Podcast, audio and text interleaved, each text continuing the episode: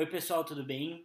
Aqui é o Thiago, tô fazendo essa mensagem no início do podcast, só para comentar que a gente entrevistou a Bárbara, é, ficou um episódio um pouco mais longo do que normalmente, e eu tô aumentando ainda mais com esse aviso, é, mas só para comentar que, principalmente no começo do, do episódio, é, eu tive alguns problemas com o áudio, é, a gente grava, em, né, por conta da pandemia, a gente grava cada um na sua própria casa, então é, teve alguns problemas ali com os barulhos externos e tudo mais, coisas e ruídos que eu não consegui tirar. É, mas é, fica mais concentrado nessa primeira parte, nos primeiros 10, 15 minutos do episódio. Depois tudo flui e as coisas voltam ao normal. E enfim, é, eu espero que vocês tenham tido um bom Natal. Desejo para vocês um feliz ano novo e espero que vocês gostem desse episódio. Valeu!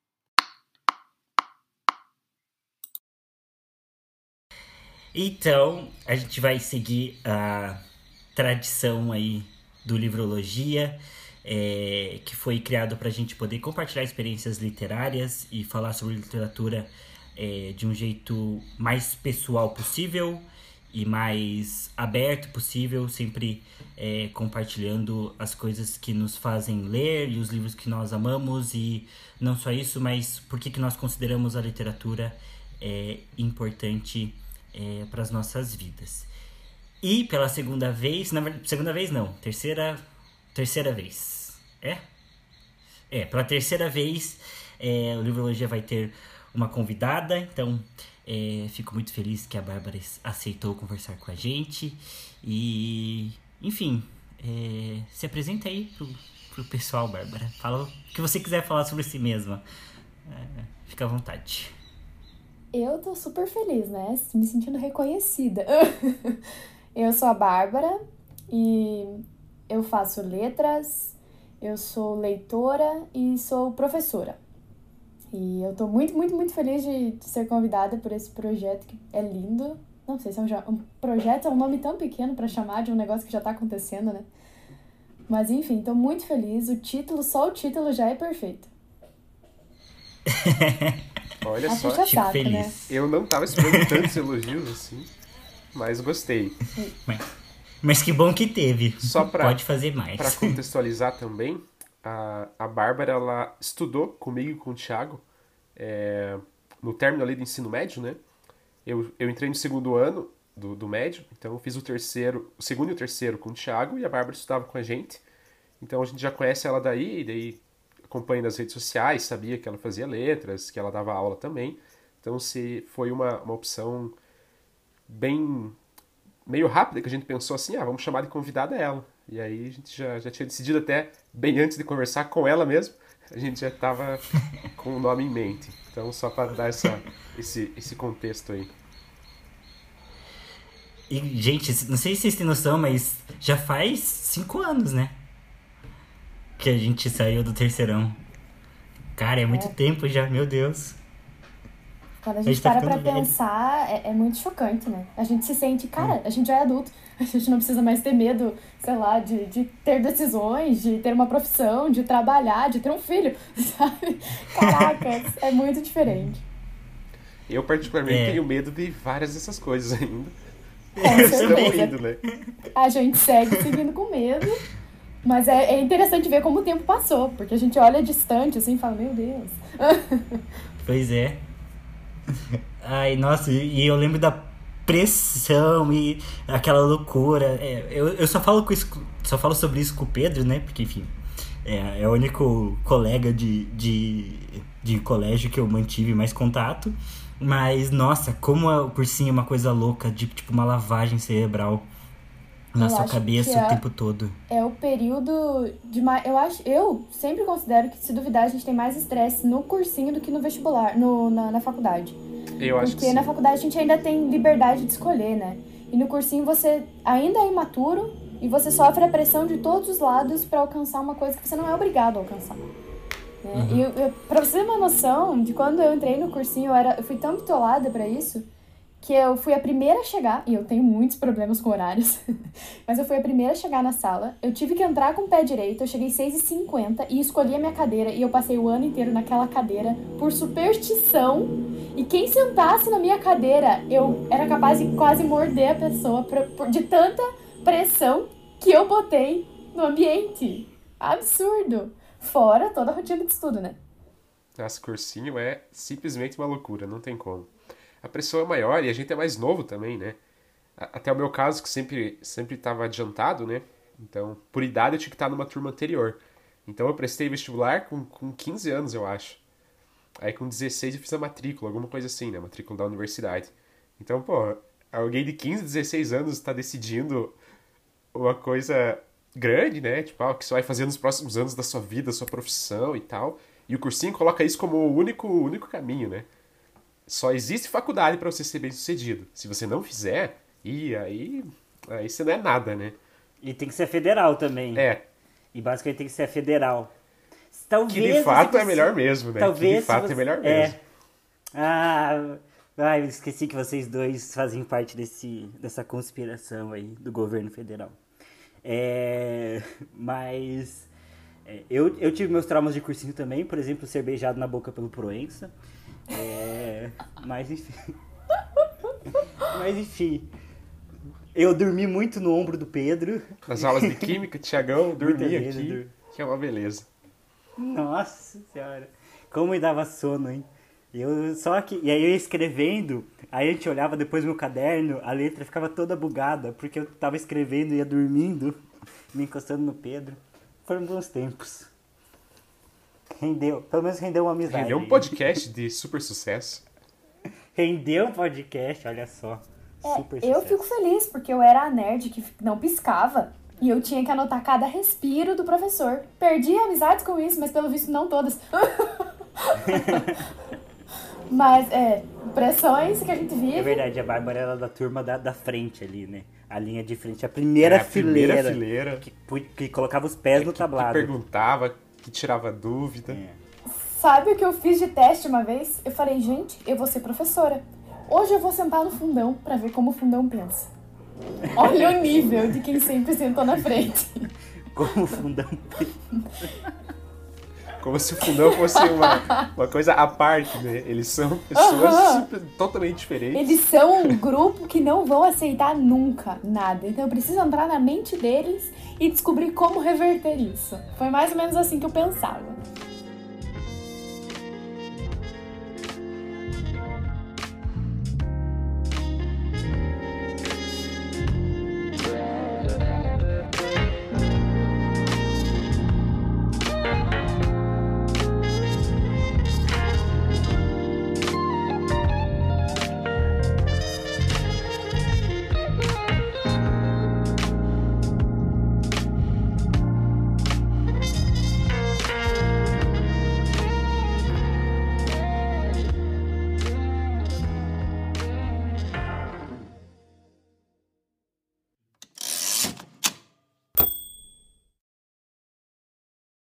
Mas é isso, né?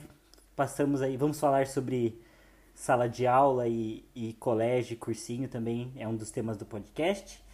Mas para começar mesmo, eu queria que a Bárbara definisse a sua experiência literária de modo geral numa frase curta. Quando eu perguntei pro Pedro, ele falou uma experiência constante. Pra minha noiva, quando entrevistei ela, ela falou que era melhor do que nada, porque ela achava que ela tinha lido poucos livros. É, então, enfim, não sei. Como que você define aí sua experiência? Eu faço uma comparação como se eu fosse uma criança, descobrindo o mundo com muita atenção a cada detalhe, assim, que presta atenção em cada detalhe, mas também, às vezes, com muita resistência e teimosia, com medo do desconhecido. Ou como se eu não quisesse estar a- com aquilo naquele momento. É realmente uma, por pouca experiência, e eu vou contar essa história, como funciona, mas é uma paixão e a cada, a cada olhar, a cada livro que eu leio, é muito detalhe, eu me. Nossa, é muito detalhe que eu, que eu me enriqueço de uma forma absurda. Legal. Profundo. Profundo, bem mais profundo que eu. Mas tudo bem. Ai, Tudo gente, bem, eu- é, curta, curta. Dois minutos e meio. Mas tá tudo bem. É, Enfim, você me surpreendeu, né? Porque eu perguntei pra você. é, Eu falei. A gente pediu pra você participar do podcast, né? E, e falamos, conversamos um pouco e você contou que você começou a ler na faculdade, né? E você fez letras, e a impressão que eu tenho das pessoas que fazem letras é que são pessoas que leem desde sempre, que são, nossa, ratinhos de biblioteca desde criança. É, é, até pelo, pelo perfil de sentar à frente, no cursinho Sim. também. Sempre tive a imagem de que, nossa, devora livros desde sempre. E não Uma, foi assim, né? Um então... fake, o primeiro fake news. Brincadeira. o primeiro fake news. Mas então conte, assim, como que foi a sua experiência com livros na infância, assim, tipo, principalmente nessa questão mais familiar, ou quando você estava crescendo, até no colégio um pouco, né, mas, né, de modo geral, não existiu em nenhum momento, ou alguém tentou te forçar a ler, ou, ou será que você consegue entender por que, que você nunca gostou de ler antes da faculdade, né? É, conta pra gente, toma seu tempo, você é livre para falar o quanto você quiser também uma sessão de terapia. Oh, brincadeira. é... Terapia literária. Terapia literária, enfim. A história é longa. Então, isso aí pode dar certo. É, pode mesmo. É, a história é um pouco longa, mas eu acho que eu posso resumir que o conhecimento, para mim, sempre foi uma forma de estar sempre cavalgando ou de uma forma muito distante ou com um passo sempre maior que a perna, sempre almejando crescer de uma forma o mais rápido possível só que não pelo conhecimento em si, mas para eu me superar. Para eu superar as expectativas de todo mundo que estava à minha volta. Então, a professora tinha que me reconhecer como a melhor. É, a turma tinha que me reconhecer como a melhor. Uma pessoa confiável, que quisesse, que transpassasse o conhecimento desde sempre. Para os meus pais, então eu demonstrava o conhecimento desde sempre. Mas isso nunca significou que eu realmente, de fato, entendia o que era aprender. Né? Não por decoreba, não por querer tá fazendo prova e fazendo um checklist de conhecimento, né? Eu não, eu não entendia que aquele conhecimento era real. Então eu tive dificuldade, por exemplo, em história. Muita dificuldade, porque eu entendia que a história eram trechos, trechos que se conectavam. Eu fui descobrir no terceirão, se duvidar, que a história era um todo e que a história acontecia em diversos momentos. Então, olha quão, quão tardio foi isso, né? De que ela, uma mesma história que está sendo contada aqui aconteceu uma mesma coisa no mesmo momento em outro lugar. Então, isso para mim fez o uou! E do contrário, né, do porquê que eu não me apegava à história, eu me apeguei muito à gramática. Eu decorava gramática, porque era parte de decoreba. Foi aí que eu sempre me conectei com português. Então, nossa, para mim português é da professor pode sair que eu entro. Entendeu? Tipo, sei lá, sete anos eu reclamava que os meus colegas não sabiam ler porque eles eram lerdos e atrasados. Então, insuportável, insuportável. Mas foi aí que eu, né, fui descobrindo a minha paixão por conhecimento, mas literalmente era por uma forma de decoreba. E nesse meio tempo, a literatura, que deveria fazer parte de, desse meu entendimento de que o conhecer é algo a ser acessível, né, algo legal, que você tem que conhecer por si só, é, eu não tinha esse acesso à leitura, né? Isso que os meus pais, eles se conheceram na editora Vozes, eles eram trabalhavam na editora Vozes, ou seja, trabalhavam com livros. E aí eles se conheceram lá nesse período. Aí tanto é que eles tiveram que sair, assim, a minha mãe teve que sair porque eles começaram a namorar e meu pai viajava para vender livros. Meu pai vendeu Bíblia por, por 14 anos, por exemplo. O cara conseguiu se manter. e, enfim, e aí, mesmo com isso, eu nunca tive acesso a livros de verdade. Né? Minha tia, ela conta muita história, mas também nunca, nunca tive, nunca peguei, sabe? Nunca tive coleções em casa. Eu tinha poucos, mas não esse afeto, a leitura dentro do ambiente familiar. Do tipo, ler de noite. Era algumas poucas vezes, né? Então, que, o, o primeiro livro que me, que me marcou foi realmente é, na escola, quando eu fiz um desenho sobre um livro. Eu lembro do livro até hoje, se chama Kelly Martyr. Eu tava acho que na terceira série, por aí. E eu fiz um desenho pelo livro. Foi aí que eu associei o livro a, uma, a algo visual, algo que eu podia pegar. Foi a primeira vez que eu, que eu senti que eu tinha contato com o livro. Então, caraca, eu entendi. Eu entendi pelo desenho. E depois eu lembro de pouquíssimos livros que eu li ao longo da minha formação, porque justamente não era uma, um, uma prática dentro de casa. E quando você não tem a prática de um convívio de pessoas que leem, você nunca vai buscar.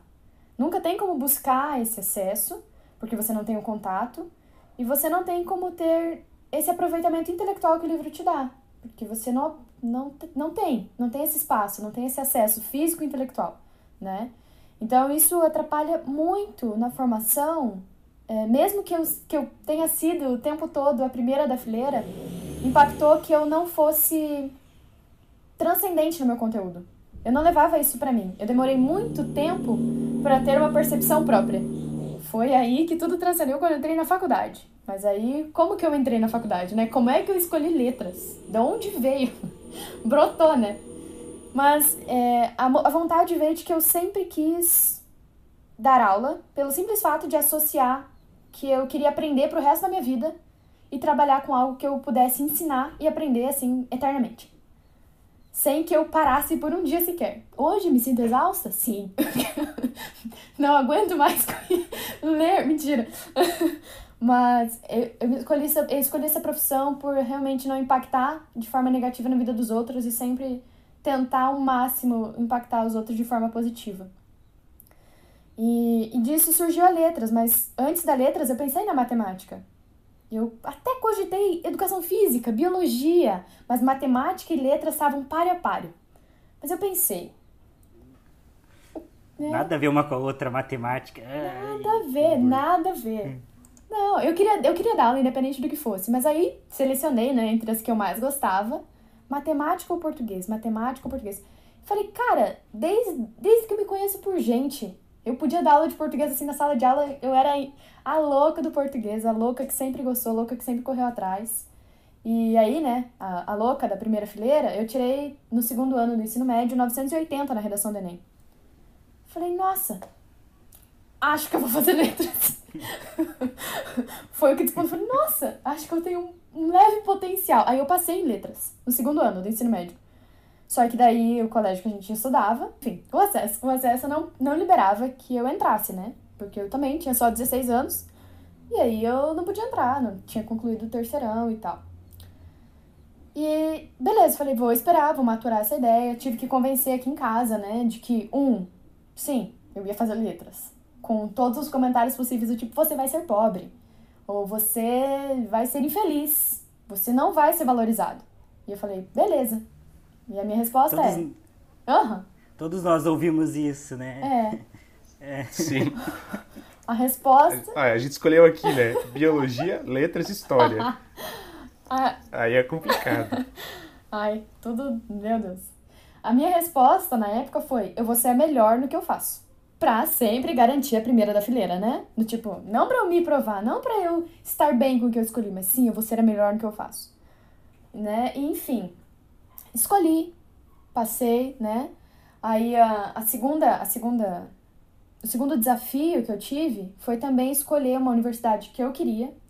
E a pressão do tipo, você não vai conseguir, né? Você não vai conseguir, se inscreve em várias, se inscreve em vários vestibulares, vai tentar todos os possíveis que você conseguir, você vai se dedicar a todos porque vai que você não consegue. Então eu barrei toda essa insegurança e falei, vou focar nisso. Vou focar na federal, porque era o que eu queria. E eu falei, se eu não conseguir, vai ficar tudo bem. Chega dessa pressão de eu tenho que ser a primeira, a primeira, a primeira, a primeira. Chega. E eu passei. Mas não passei de primeira chamada. Foi um sufoco. Teve, teve todo um suspense para eu aprovar.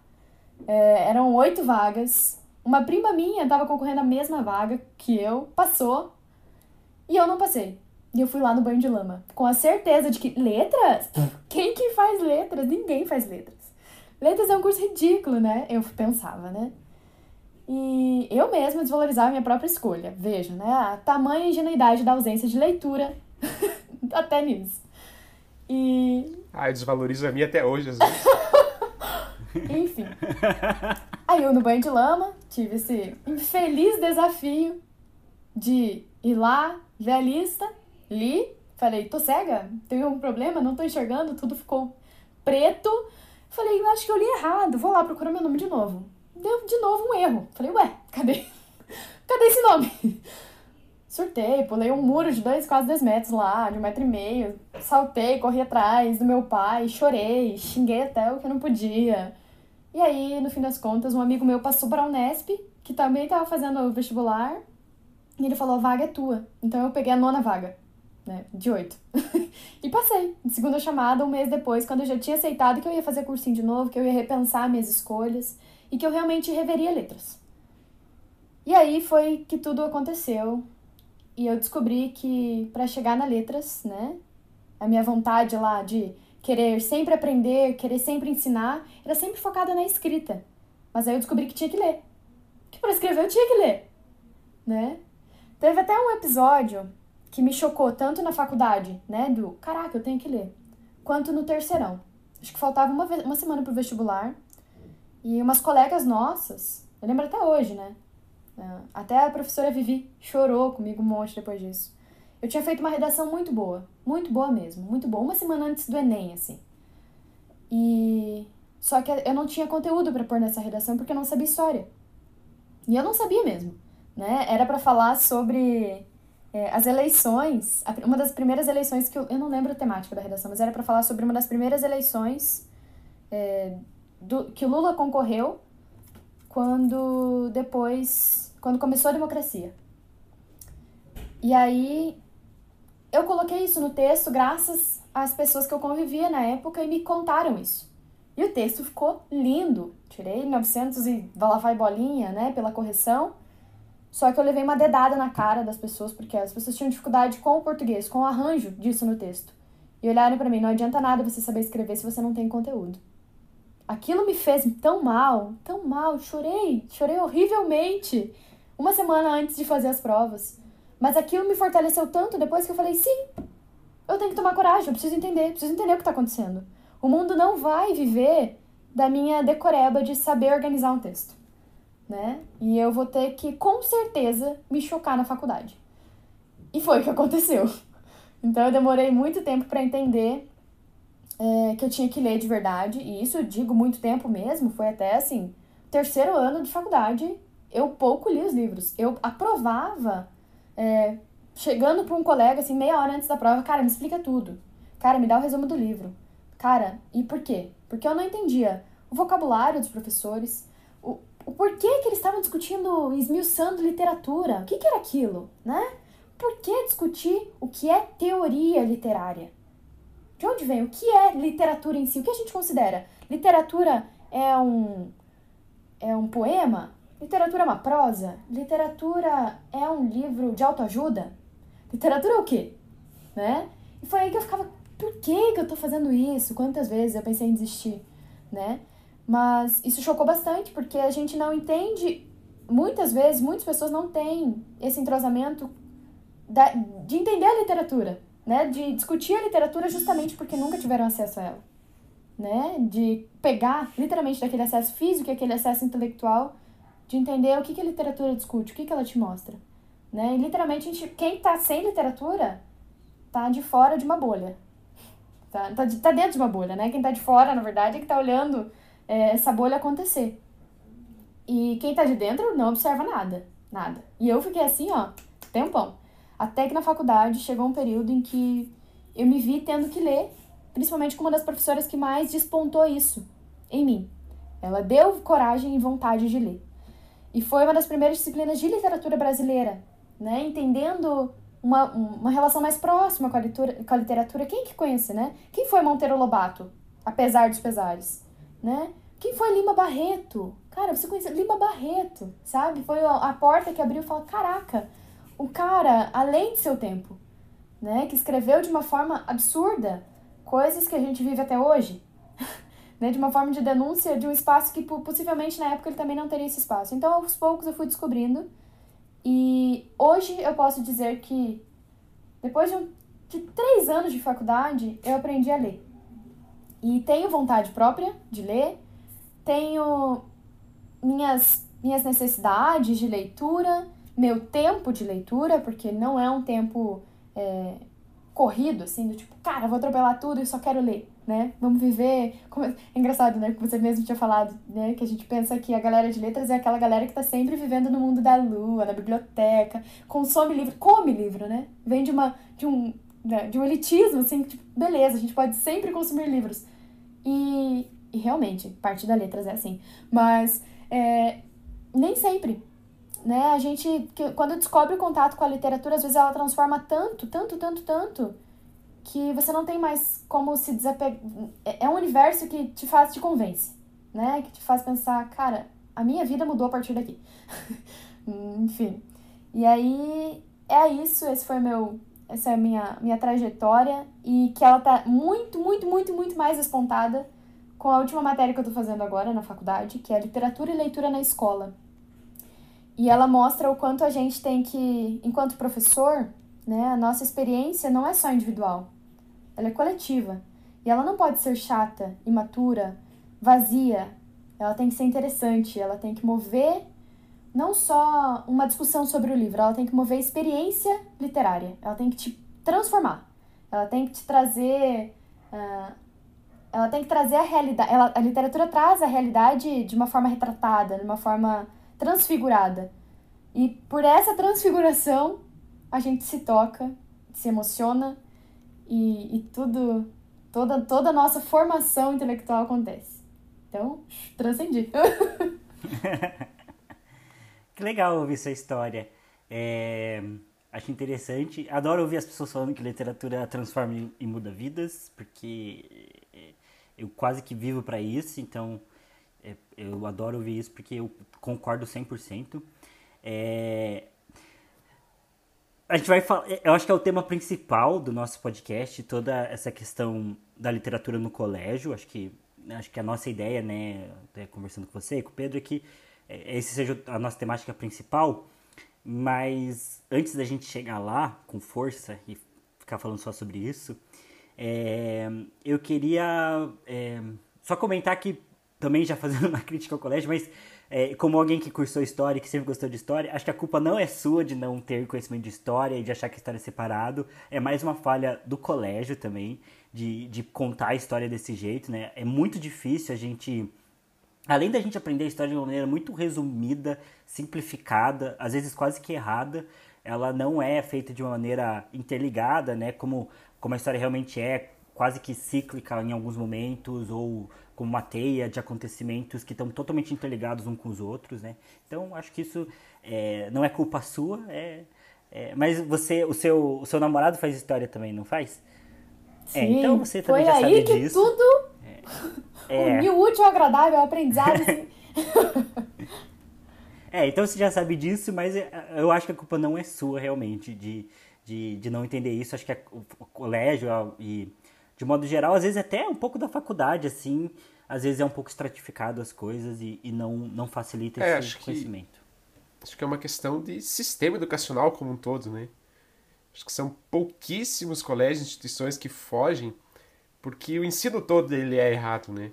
Não só da história, na história fica bem evidente, mas quase que todas as disciplinas que a gente tem, elas não são práticas pra gente naquele momento, né?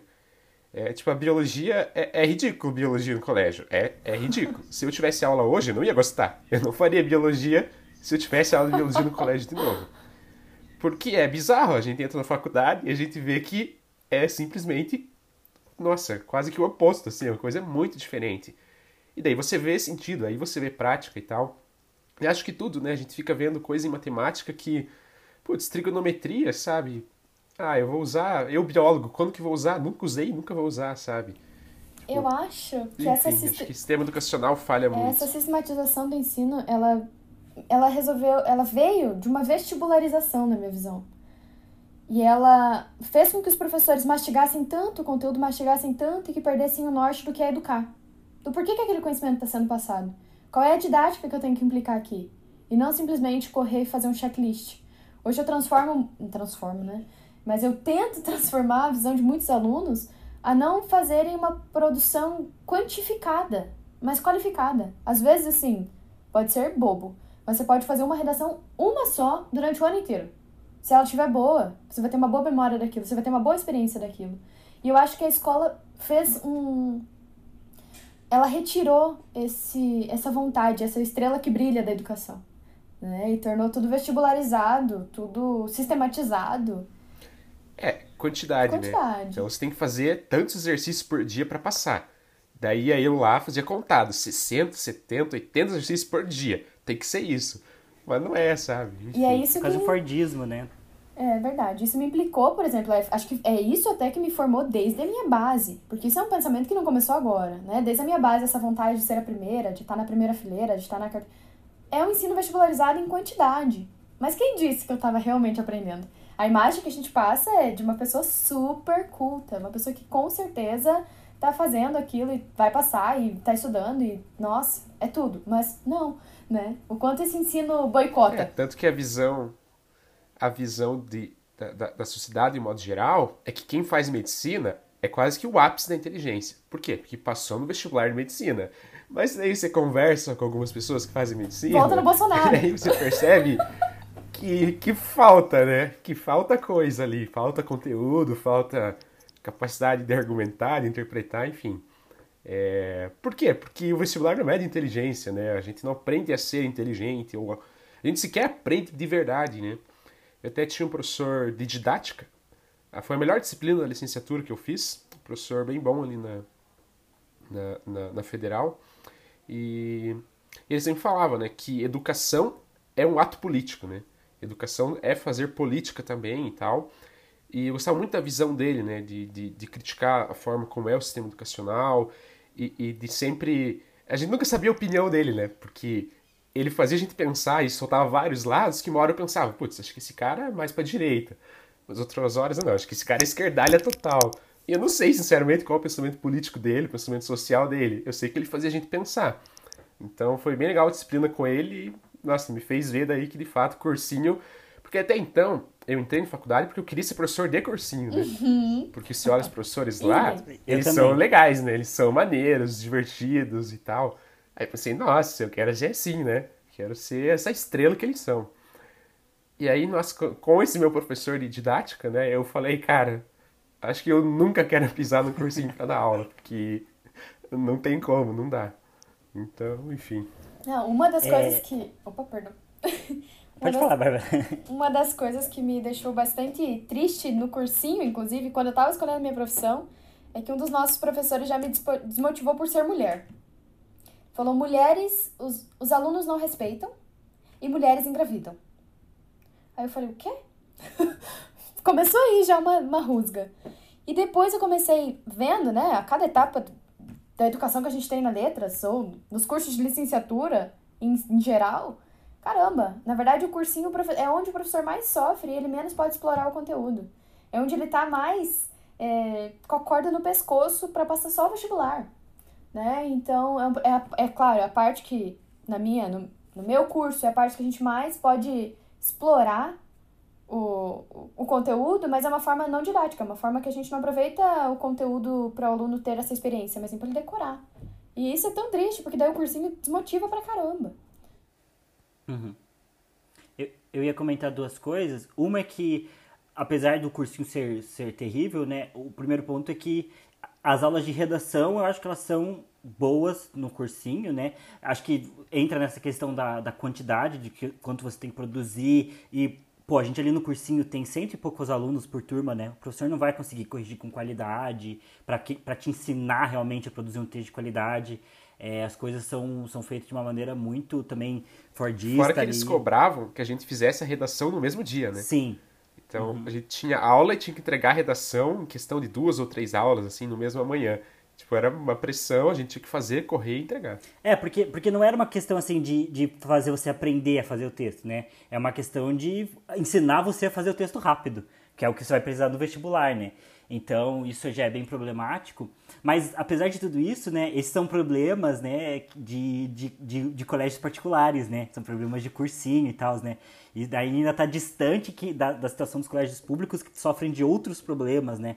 Que talvez é, sofram de. não sofram dessa vestibularização, como a Bárbara falou, mas aí acabam sofrendo, às vezes, do, do, do sucateamento né, por parte do Estado, ou às vezes pelos problemas que a gente sabe que, que por conta desse sucateamento são gerados ali no, nos colégios públicos, né, e algumas questões sociais e tudo mais. É, então, a, a, a, eu fico pensando que só que, ainda assim, né, a gente tem um monte de problemas dentro do, dos colégios particulares, do cursinho, e pensar que isso é um privilégio. Né? Tipo, pensar que, que estar fazendo parte desse, desses problemas de vestibularização são os privilégios. O que está muito errado de qualquer jeito, né? Mostra o quanto a gente tem problemas astronômicos sociais no país e uma crise educacional realmente muito grande, porque não tem saída, sabe? É, realmente não tem saída. E até dentro da faculdade, né? A gente estava conversando ontem, porque na faculdade da minha namorada foi comprada por um desses grupos é, grupos educacionais, né? Que são enormes e tudo mais. E aí eles já entraram, vão mudar o nome da instituição, demitem um monte de, de professores, de funcionários, porque também é uma forma de sucatear também o ensino ali. As faculdades federais, a gente sabe que também, é, principalmente nesse governo, sofrem extremamente com processo de, de sucateamento e de quase tentando detonar mesmo. E aí as faculdades privadas, por outro lado, estão sofrendo é, de, de, um, de um fluxo de mercado que visa geralmente visa muito mais o lucro do que qualquer outra coisa, né? E que está tentando baratear esse acesso à educação, mas também é, é, detonando a qualidade da, da educação também, né? Então a gente meio que não tem muita solução educacional, né? No, no país a gente, para qualquer lado que você olhe, tipo, tá ruim e é muito desesperador. Não, e isso que você tocou do de a gente fugir um pouco dessa visão meio elitista de falar só de colégio particular, né? Porque é realmente isso. E é aquilo que eu também estava falando, é o lance do acesso, né? Não do acesso à escola. do acesso ao conteúdo, do acesso ao, ao, material físico, né? Eu vim de colégio público até a oitava série, da quarta até a oitava série, e foi aí que eu percebi que também eu não tinha muita aproximação, eu não tinha. Porque, não só por culpa dos professores, mas o ambiente todo estava desmotivado para que os professores não conseguissem trabalhar. Né? Não tem livro, não tem interesse, não tem movimento da família, da sociedade, do ambiente escolar, do ambiente externo à escola, não tem um movimento para esse contato com, a, com o conteúdo. Então tudo é muito superficial, muito simples, muito raso. Ao mesmo tempo que daí você passa, eu, no meu caso, eu passei por uma transição de para um colégio particular com bolsa e falei, caraca, ou eu entro no sistema, né, que é isso, ou eu entro nesse sistema e entro na faculdade pública, ou nunca mais vai dar, né? Uma pressão porque você não tem acesso, porque é tudo, o problema está de um lado e o problema está do outro. O problema do ensino hoje nas particulares é essa vestibularização, é uma, um conteudismo para você simplesmente alcançar o objetivo que eles querem de aprovação. E, e é isso. E aí você chega na universidade e você não sabe muito bem o que fazer. O que eu tô fazendo aqui? O que é esse curso? Eu nem sabia a grade. Cheguei, descobri coisas que eu falei, é isso que faz a letras, né? Ao mesmo tempo que eu sabia que se eu ficasse no colégio público, é, o déficit de educação também é ruim. O sistema, sistematizar a educação é ruim, seja ela pela literatura ou não. Sistematizar a educação é ruim, porque você não, faz, não aprende nada, mas ter um vácuo dela também é péssimo. Porque mesmo que você tenha mais liberdade de ensino, nem sempre você tem o que é necessário para diminuir as desigualdades, né? E acessar a universidade, por exemplo.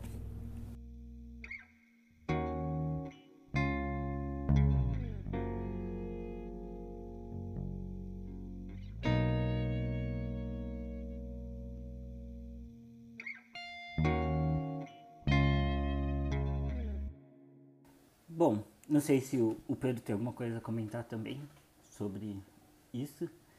É, mas assim, é, estava fazendo essa comparação, você falou né, sobre sua, sua trajetória de vida com a leitura, né, e o processo de que você não lia, essa busca pelo, pelo conhecimento, essa virada de chave e tudo mais. Eu fiquei com, é, com, com uma dúvida, que é, que tipo de livro você lê agora? Daí já responde uma das nossas perguntas ali, né? Que é quais seus livros favoritos, gênero, autor, o que, que você gosta de ler de uma maneira geral, né? Porque vendo você Eu falar. Eu sei que já leu Seanos e Solidão. Isso é excelente. Se você não tivesse lido, nem teria sido convidada, porque é requisito. Podem acreditar que eu já feri o pré-requisito, eu não acabei.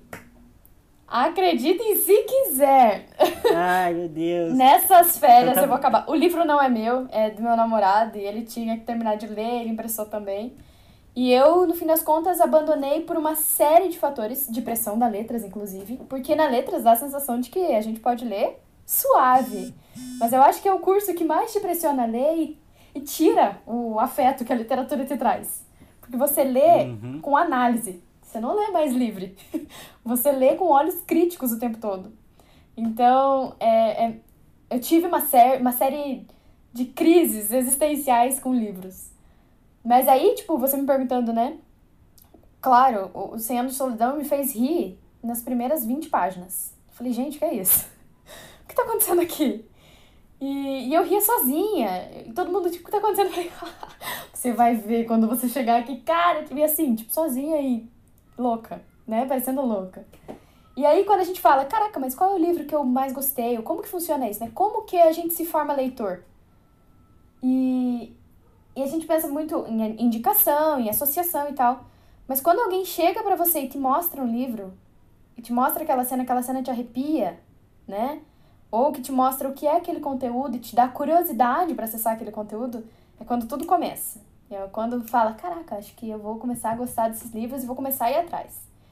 E aí eu fui atrás, quando muitas experiências de que me trouxeram livros na mão e leram para mim aquele trecho, quando começou a matéria de literatura brasileira lá.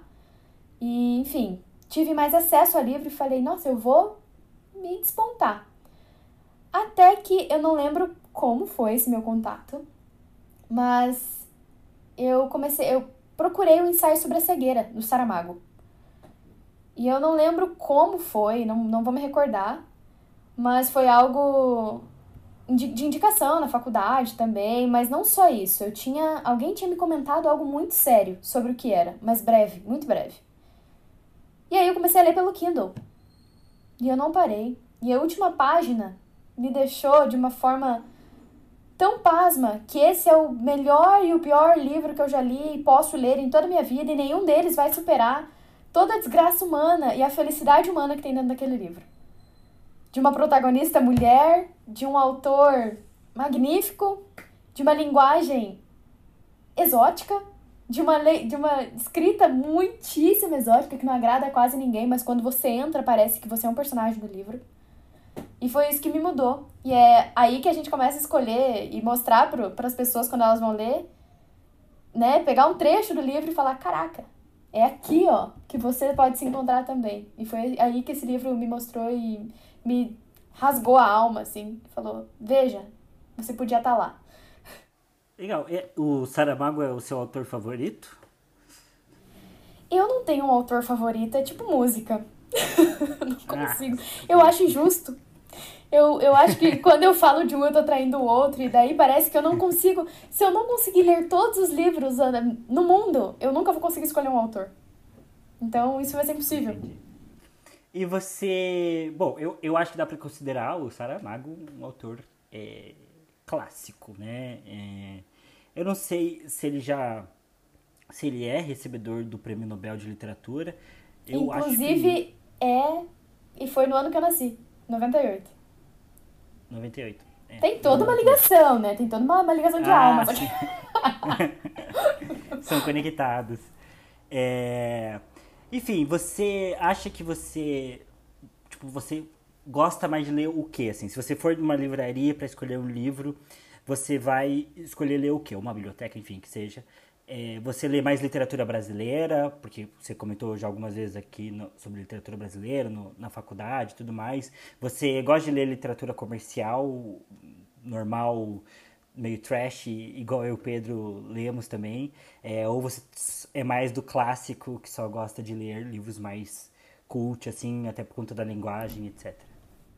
Eu curto livros de ficção histórica, muito, ou livros que podem te trazer, né, com muita, muita, muita narrativa fantástica, mas que te trazem uma realidade absurda, né? Por exemplo, eu li, todo mundo meio que questiona isso. O Homem Invisível, por exemplo, é uma leitura clássica, só que eu li tão atual que teve frases que eu conseguia ler na voz do Bolsonaro, por exemplo. Sabe? Com uma questão de pensar sobre a invisibilidade do homem, de quem é o invisível hoje, por exemplo. Quem está invisível hoje? Né? Entre aqueles que querem ser invisíveis para esconder coisas e aqueles que são invisíveis aos olhos de todos. Então, eu Sabe, livros que parecem ser bobos, às vezes clássicos também, mas que parecem ser bobinhos. Tira uma transcendência absurda. Ou é, não só clássicos, é, mas eu todos aqueles que se encontram que, que você consegue imaginar uma realidade nele ou consegue aplicar a realidade, para mim tá valendo. Você tem cara de quem gostaria muito de ler George Orwell. É, Revolução dos Bichos é até agora uma coisa que eu, eu, eu acho que todo mundo deveria ler pelo menos uma vez por ano, porque a cada ano muda. Né? A, a famosa nova. Não é Revolução dos Bichos, né? É A Fazenda dos Animais. É, Animal Farm. Uhum. Muitas, muitos questionamentos de tradução. Que tem uma capa nova agora, inclusive. Uhum. Igual aquela edição bonita de 1974. Que é bem legal. 1974 eu tenho aqui, mas nunca me aventurei ainda. E olha, que engraçado, né? Eu tive dificuldade com utopias, por enquanto.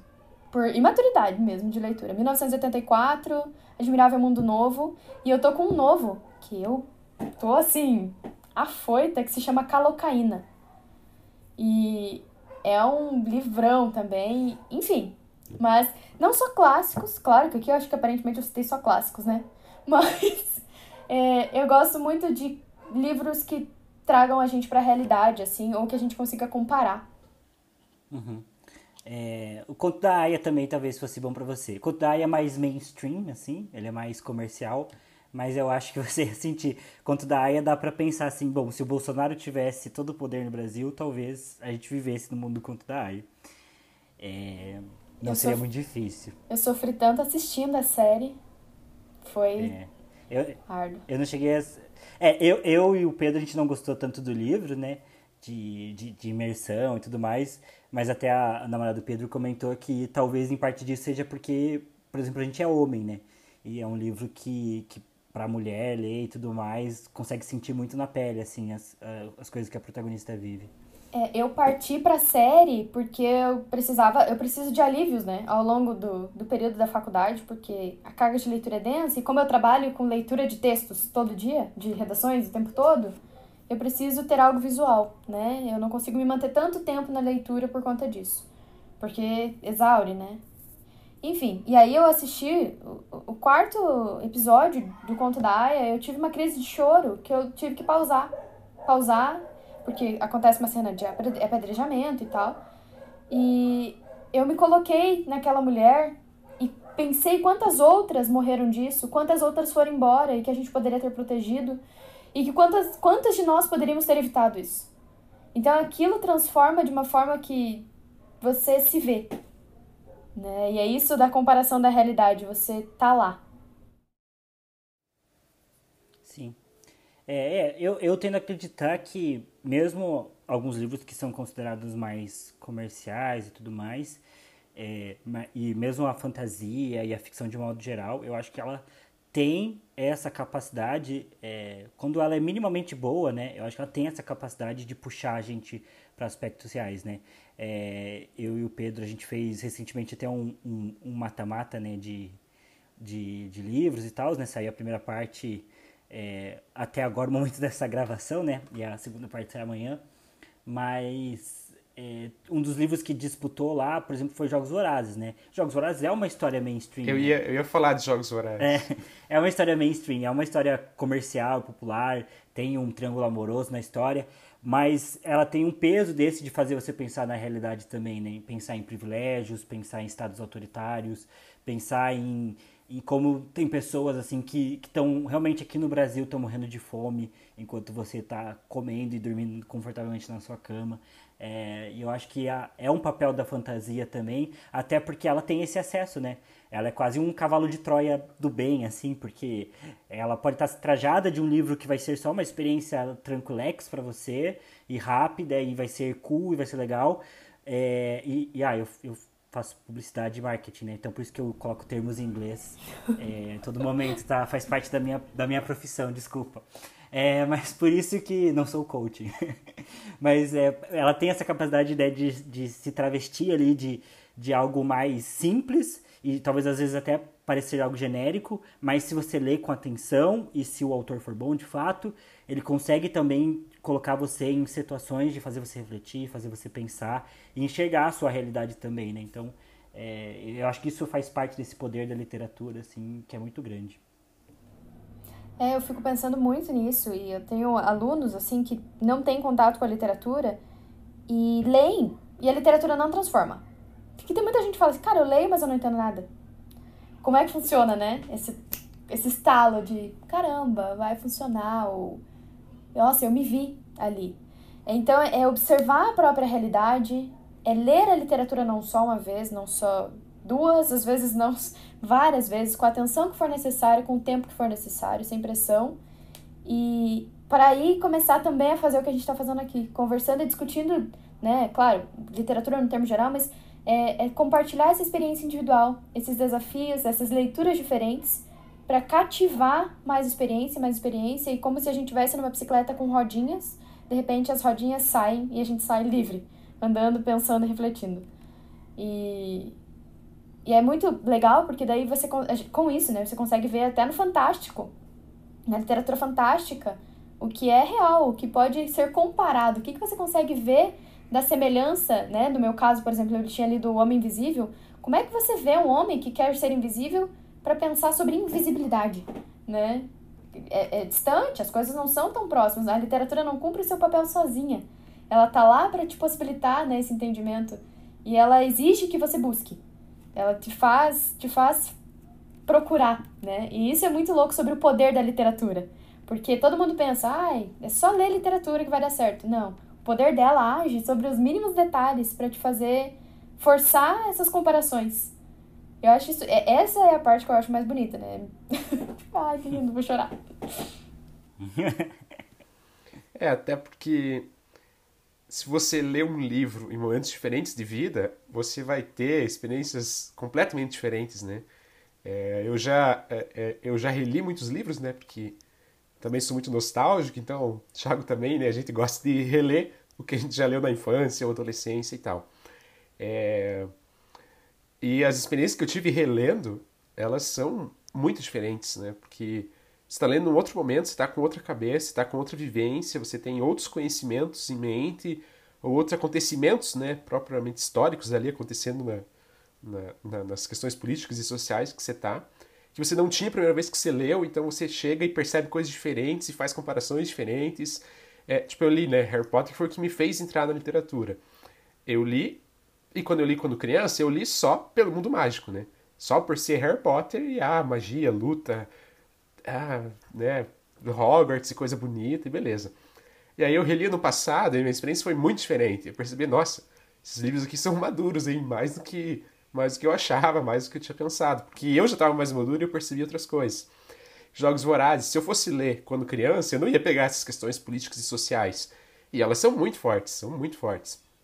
Tanto que o nosso mata-mata a gente sofreu para eliminar Jogos Vorazes, foi difícil, porque essas questões sociais e políticas da história são muito fortes e são reais pra gente, né? Que vive num país extremamente desigual e tudo mais. Então eu acho, eu acho legal também essa, essa questão da, da literatura que é, é momento, né? Momento que você tá, você percebe determinadas situações que às vezes você não estava pronto no momento anterior ou não tinha nem condição, né, no, no momento prévio. E aí quando você amadurece e resolve ler ou quando, enfim, por alguma razão você resolve ler em outro momento, você tem um estalo assim, nossa, você percebe algumas coisas, você faz conexões. É, é, é legal essa mutabilidade, digamos assim, da, da literatura. E a literatura, ela atravessa esse, esses detalhes de, de um constante desafio mesmo, né? Que para você era até a definição da literatura é algo constante. É, eu conheço muita gente que fala sobre, ai, porque fulano lia gibi e hoje não lê mais. É porque o gibi, ele te nutriu por um certo período.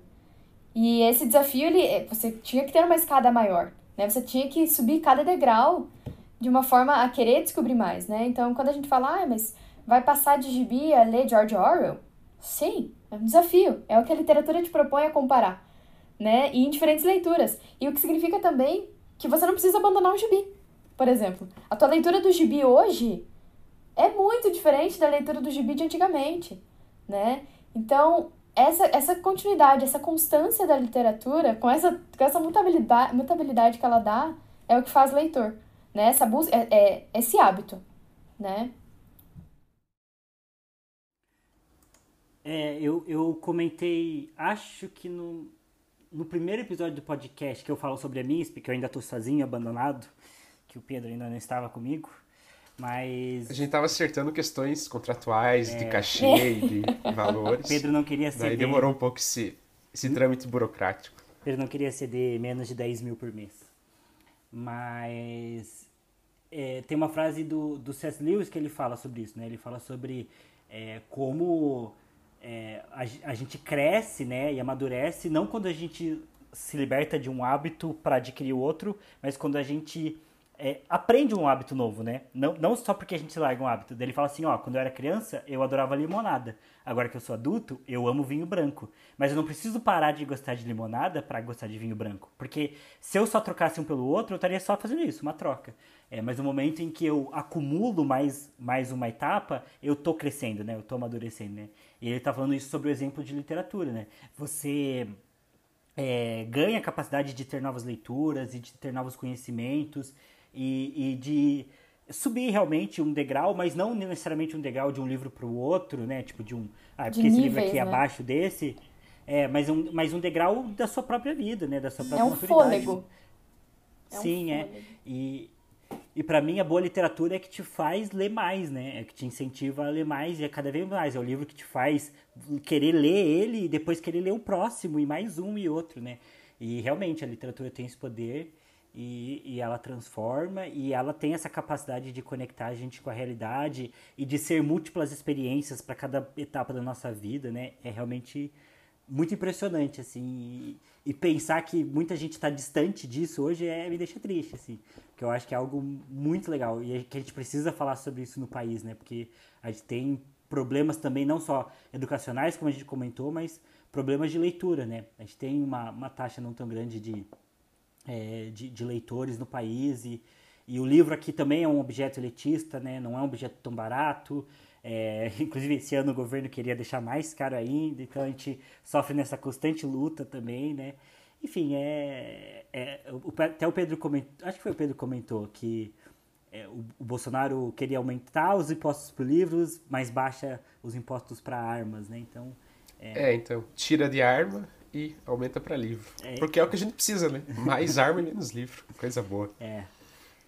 Enfim, e não sei se vocês têm mais alguma coisa para comentar nessa, nessa vibe, porque o que eu queria perguntar é, para a Bárbara, já voltando aí para essa experiência colégio faculdade, é, porque, enfim, a- como a gente comentou, né, o, tema principal talvez seja a leitura, literatura no colégio, e até como é, né, professora, né, e você está tendo uma matéria basicamente sobre isso, né, é, você possa falar sobre como é essa experiência de, de, de livros é, no colégio e também na faculdade, porque você comentou isso agora, que a faculdade pressiona e tira um pouco do prazer da literatura, porque força os livros. Eu acho que os livros para vestibular é a mesma coisa, a leitura no colégio, para mim, a minha experiência foi sempre muito negativa de ler livros.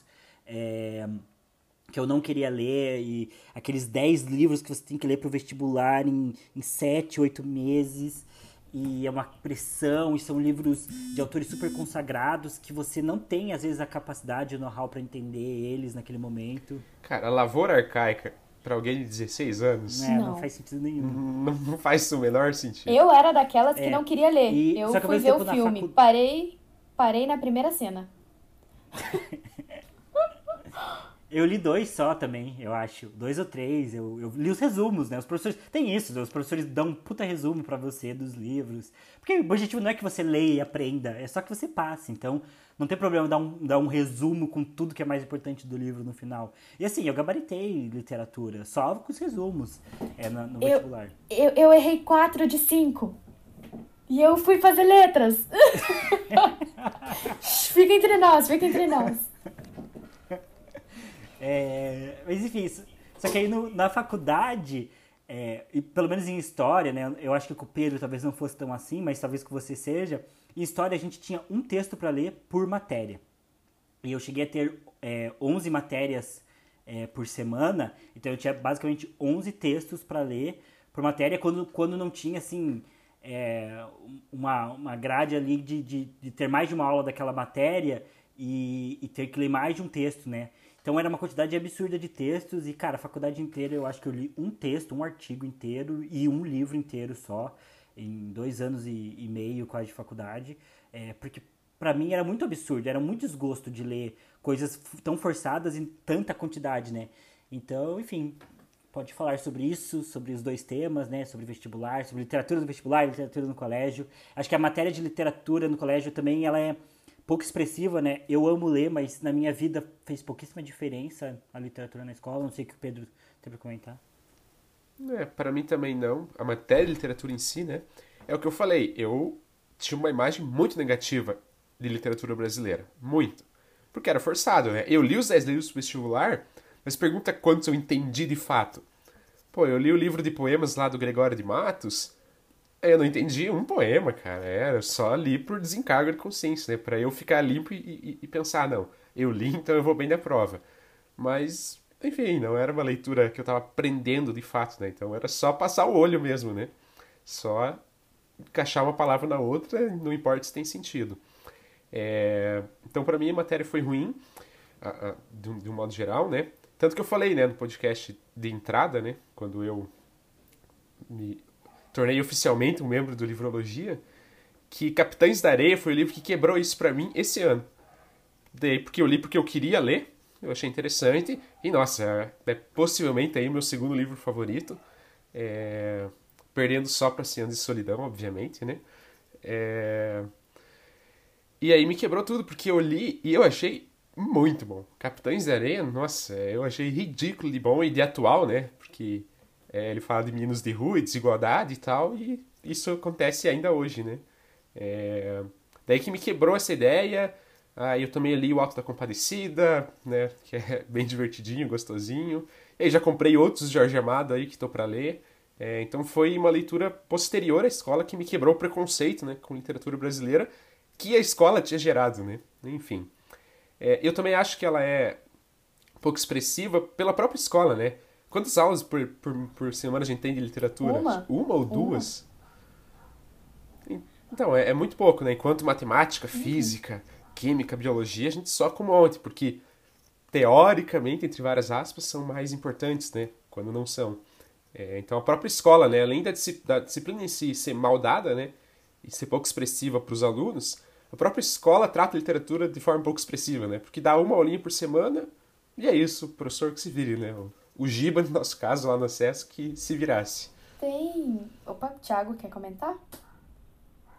Senão eu vou engatar a primeira. Que... eu ia falar que na, na aula de literatura foi a, foi a única aula que eu fui pego dormindo. que o Giba me acordou. pra você ter noção. Eu quero ser escritor desde 2011, eu amo literatura, mas assim, pra mim a aula de literatura era muito soneca. Nossa, mas enfim, pode. Agora, voltando ao assunto sério, pode engatar. Então, o lance que começa em tudo isso, do porquê que a literatura é, parou de ser vista, né? Parou de ser uma matéria mais explorada na escola. Primeiro, por que, que literatura virou matéria? Né? Tipo, literatura é para ser algo livre. Mas ela precisa ser ensinada, porque a família nem sempre tem condições de fazer isso. Só que uma visão, essas visões de progresso, né, de tecnicismo, de um pensamento presentista, que é o conceito histórico que meu namorado me ensinou esse ano, é, é um conceito que interfere nessa humanidade né, nesse excesso do porquê que a literatura ela é importante, do porquê que ela é necessária, porquê que eu vou dar valor a colocar mais de uma aula por semana de literatura. E tem um livro chamado, acho que Vende-se um Poeta, que, é o, que eu li, mas eu tenho medo sempre de errar o título, é, que fala sobre essa condição presentista de uma de pessoas que vivem sobre uma condição extremamente exata, matemática, que eles contam até a saliva que um beijo compartilha entre bocas né? Então você compartilha X número de salivas, ao invés de você falar dá um beijo, entendeu? É uma coisa muito exata. E nesse livro, Vende-se um Poeta, o poeta vai desconstruindo essas exatidões com frases que de começo são pensadas como bobice. O que ele está fazendo? Ele tinha que vender arte, ele tinha que vender essas coisinhas, ele tinha que ser útil, ele tinha que ser é, progressista, esse poeta. E aí o poeta vai discutindo questões até que uma, um dos trechos que mais me impactou é o quanto é, você começa a pensar na sua liberdade. O que é liberdade? Né? Liberdade de pensar, liberdade de, de ter domínio sobre si a partir de uma palavra. Né? Que é muito louco. E, e aí a gente parte para entender essa narrativa, esse vende-se um poeta, até no nosso impacto do porquê que a aula de literatura ela não é mais um foco de compartilhar experiências literárias, e por que, que ela não foca em leituras em si? Por que, que a gente não discute mais leitura? Por que, que a gente não debate isso? Essa disciplina que eu estou fazendo na faculdade, ela trata isso, até um, um, livro que eu recomendo é do Rio do Cosson, teoria, é, letramento se chama, teoria e prática, e ele fala muito dessa de como o professor pode se motivar, mas qual a essência do que, que ele está fazendo em sala de aula? A essência é que ele traga discussões e expanda a leitura, mas principalmente, como eu disse aqui já, que ele proporcione experiências literárias, experiências de vida e que permita que o leitor consiga trazer comparações, consiga lidar com a literatura e o mundo, né, o universo que a envolve. E isso se perdeu, né, para mim, por vezes na faculdade e por, por vezes, muitas, totalmente na escola, que é o reflexo dessa ausência na, na universidade mesmo. O professor ele tem que ver tanto, ele tem que passar tanto, mas ele chega na escola e ele vê um outro nível de desenvolvimento, ele vê um nível de cobrança, de sistematização daquilo que ele tinha que passar. E aí literatura entrou nesse, nesse presentismo e nessa sistematização toda e passou a ser focado só no vestibular, porque a literatura não pode mais ser discutida com cento e poucos alunos em sala, ou em colégios públicos ela não pode mais ser discutida por falta do livro físico, por falta do acesso. Então, um, a gente não tem, no primeiro, na escola particular, a gente não tem acesso à intelectualidade, por vezes também não tem acesso ao livro físico, e no segundo, na, nas universidades, na, nos colégios, né? Nos colégios particulares e públicos, do público, no caso, a gente não tem acesso ao livro físico, não tem acesso a, a nenhum tipo de material. E isso faz com que o professor se perca, perca o seu norte, porque ele já não tem mais espaço para lidar, ele vai ter que passar o mínimo de experiência própria da leitura dele, o que é a parte de teoria da literatura, ou sobre a literatura, não entender a literatura em si, mas sobre o que é literatura. Ele tem que passar detalhes do autor, detalhes de livros, detalhes de uma breve história, e não dá tempo para que as pessoas leiam. A gente mesmo, né, teve que ler para o vestibular em oito meses, seis meses, né, dez livros. E livros que são clássicos, que não, não é de uma pessoa com 17 anos não vai ter maturidade para ler aquilo, nenhuma, né? Mesmo que passe só o olho, não vai entender. Eu li dois ou três também, porque eu tenho uma leitura assim, se eu não entendi eu, aquela, aquele pontinho daquela palavra, eu não viro a página. Então eu tenho um, um trauma, assim, porque eu leio com muita. uma lupa quase. É, se eu fosse assim, Lavoura Arcaica, eu não saía da primeira eu parte. Eu não saí. eu fiquei lá e fiquei na primeira parte do filme também. Eu ia só comentar o um negócio, aproveitando que você está falando, só para complementar, talvez você fale sobre isso também, mas não, você comentou que nos colégios públicos e particulares, ou às vezes a gente não tem livro físico, ou tem vestibularização, não tem essa ausência do livro, mas você falou que literatura e livros falam sobre liberdade, né? E eu não, hoje, eu não sei se os professores teriam também liberdade, daí você pode dizer é, de primeira mão, para falar sobre o livro, né? Será que a gente poderia discutir uma revolução dos bichos é, abertamente, um 1984 abertamente, um conto da Aya que fala sobre uma ditadura cristã. Até, até Capitães da Areia, ele tem um viés social extremamente forte. A intenção do livro foi aquela praticamente. Gibi. Gibi, a gente não pode mais. Mafalda. Sabe, Mafalda? É. Mafalda. A gente não pode mais ler Mafalda. É... Claro, a gente vive num mundo completamente temeroso agora, né? Com várias ideologias que ter, fazem o professor não ter liberdade por todos os lados, porque ele tem uma aula só, porque ele não tem como todos os alunos têm acesso, ele não tem como levar o livro para o aluno tocar e ler um trecho, para que o, o, trecho toque o aluno, para que o aluno é, em, perceba visualmente uma realidade que ele compartilha com o livro. Né? O professor não tem tempo para dar essa experiência ao aluno mais, ao estudante, né? Aluno é tão, uma palavra tão ruim. Mas é, essa, essa falta de tato, ela também né, pela falta de livro, da sua parte de acesso e sua parte intelectual, não tem como ter, pegar e também não tem como compartilhar. Isso também vem desse tempo que a gente está meio restrito a diversos temas e diversos assuntos e diversas discussões, né? Eu mesma estava falando com o Pedro esses dias sobre isso, que eu até fui numa escola, é, enfim, para né, tinha mandado currículo, eles tinham pedido entrevista, tinham pedido para eu participar de uma banca, para montar uma aula e tudo.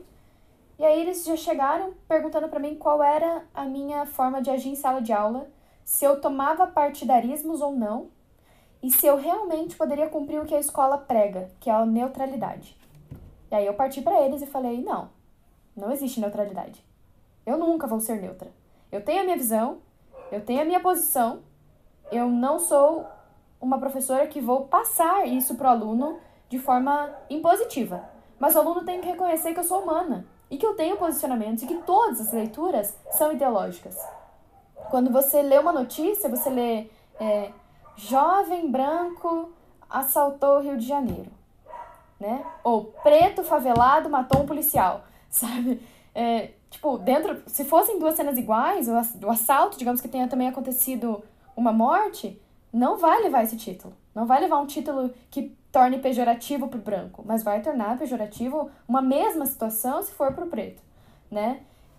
É, vai usar o termo bandido. Né? Exato. Né? Eu detesto o termo, eu acho. Porque branco nunca é não, é bandido, ele né? é um branco jovem. Vai ser estelionatário, outra coisa, vai ser. O próprio do. O cara, né? Eles falam... o cara que roubou a cobra, né? Um estudante de veterinária que é, pegou uma. Então... Não, ele é um traficante de animais. Isso que ele é. Agora, se se é o negro da favela, ele é bandido. Né? Exatamente. Né? Simplesmente. E aí que a gente começa a entrar em contradição, porque a, a literatura discute isso. As, se a gente for discutir literatura tanto para discussão literária quanto para escrita de redações, a gente vai estar tá mexendo com ideologias. E a leitura do professor impacta, é, ela é vinda de ideologias, ela, ela vem de um recorte temático, ela não vem de uma leitura neutra, que todo mundo leu igual e que todo mundo pensa igual sobre aquela leitura. Mas, e, e, é isso que impacta no professor, na contratação do professor, no funcionamento das escolas e principalmente no funcionamento das aulas de literatura e de produção de texto. Porque a gente não pode mais discutir vieses de opinião. E isso é o que tem que ser discutido, porque opiniões são relevantes até que a gente entenda que certas coisas não são mais opinião. E foi nessa entrevista que, inclusive, eu falei: é, se houver uma cena de racismo, isso não é uma questão de partidarismo para mim. Isso tem uma, um, simples um simples posicionamento e único de que isso é proibido. Né? Uma homofobia dentro de sala de aula, simples posicionamento de que isso é proibido.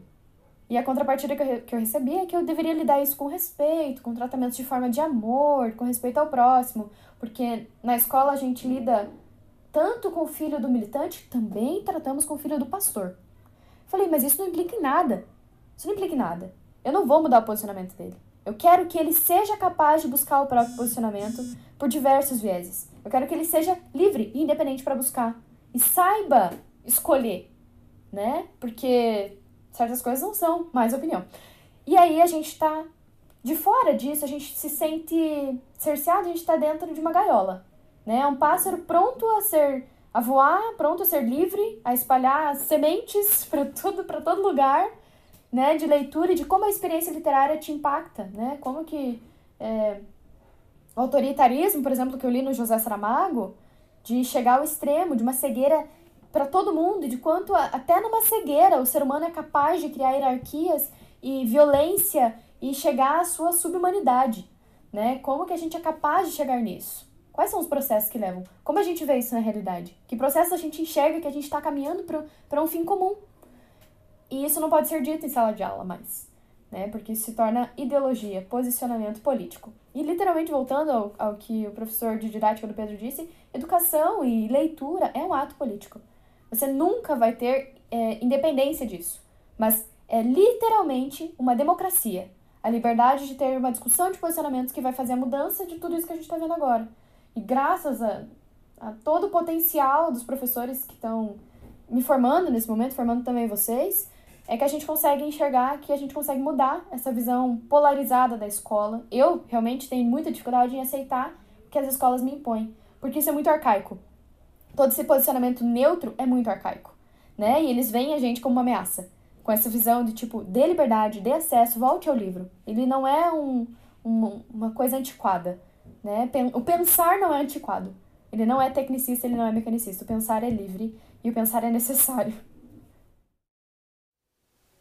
É, é, com todas as críticas merecidas e justas ao cursinho, mas as aulas de redação me fizeram bem, pessoalmente, para minha formação como pessoa.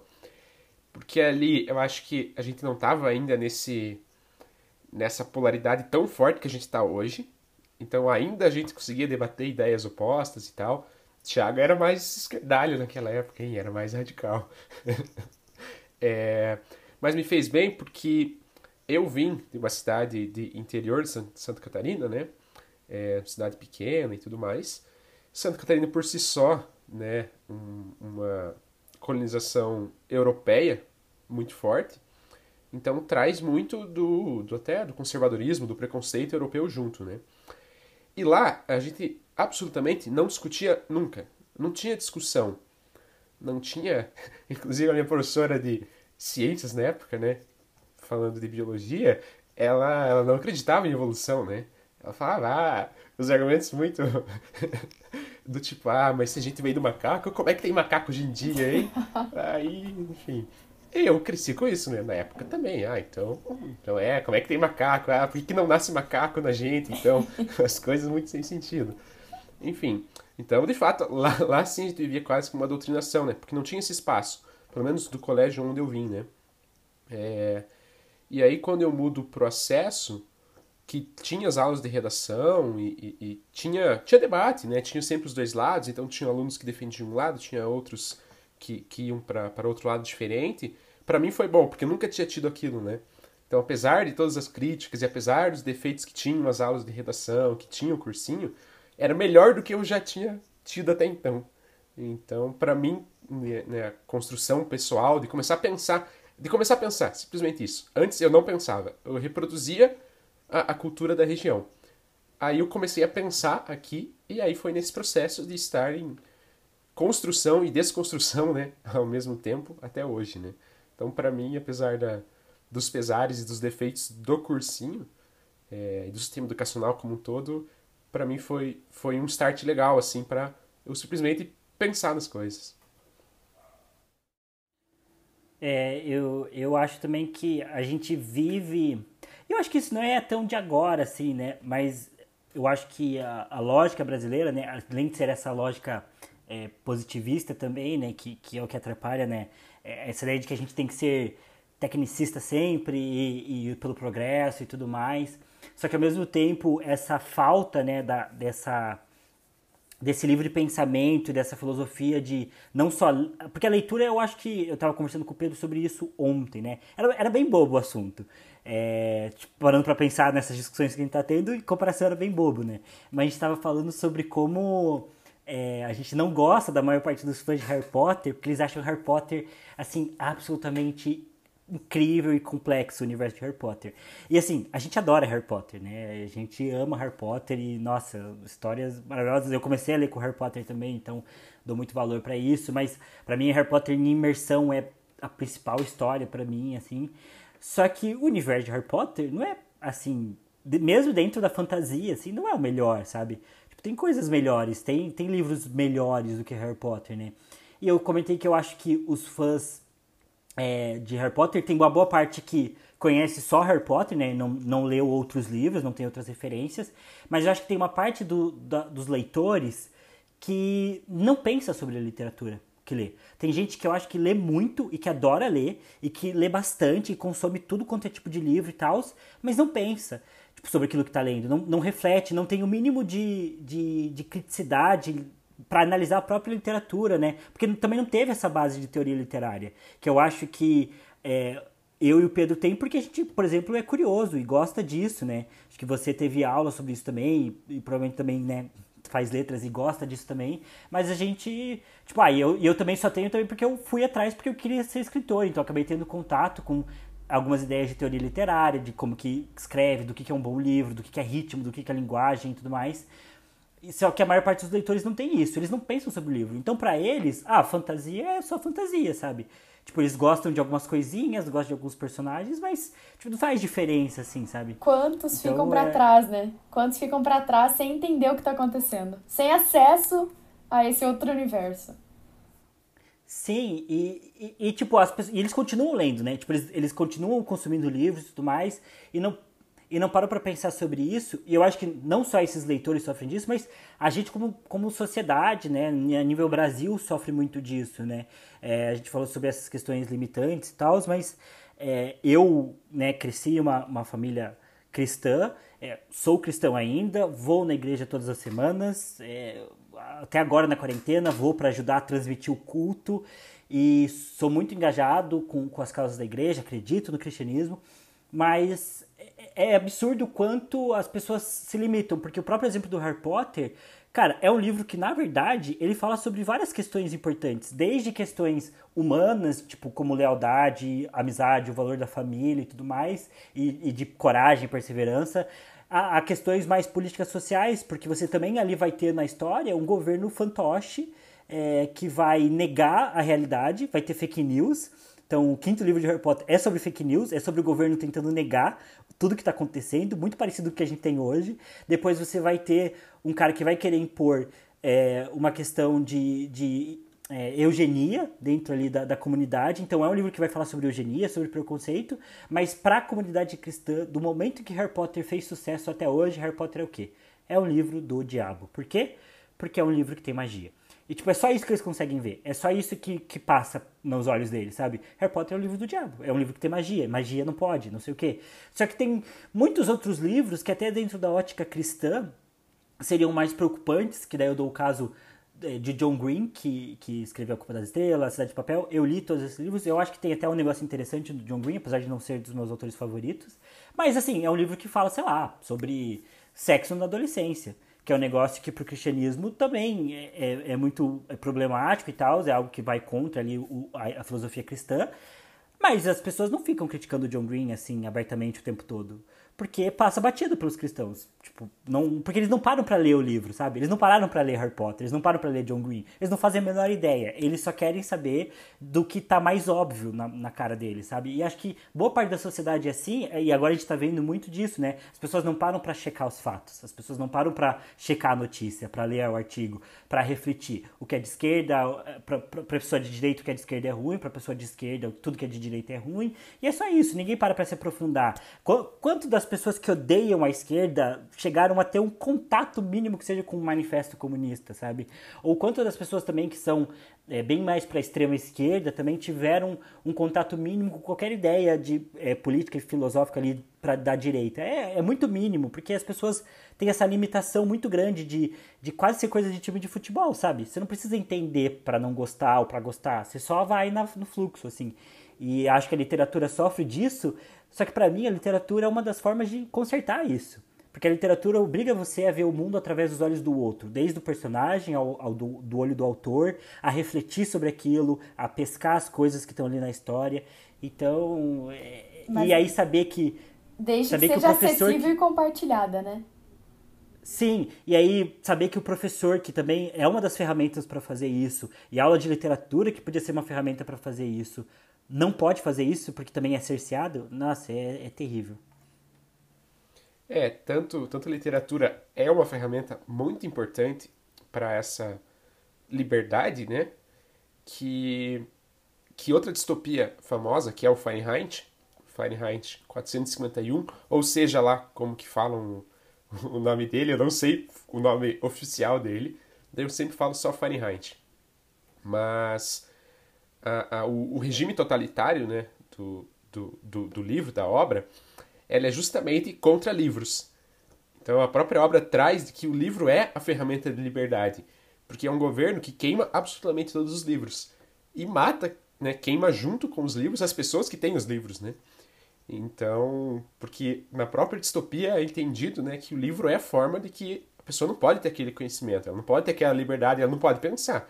E o livro é uma ferramenta que é muito importante para isso. Então vamos tirar isso, né? É, então acho que, que é legal, porque uma própria história literária complementa tudo que o Thiago comentou, né? Do, do poder que tem um livro para fazer pensar, né? E para gerar um próprio conhecimento daquela pessoa por ela mesma. É, é, né? Então achei, achei legal. Eu gosto bastante de Fahrenheit também. E acho que, que esse aspecto que trata da, da importância da literatura é bem forte na, naquele, naquele regime em questão do livro. Né?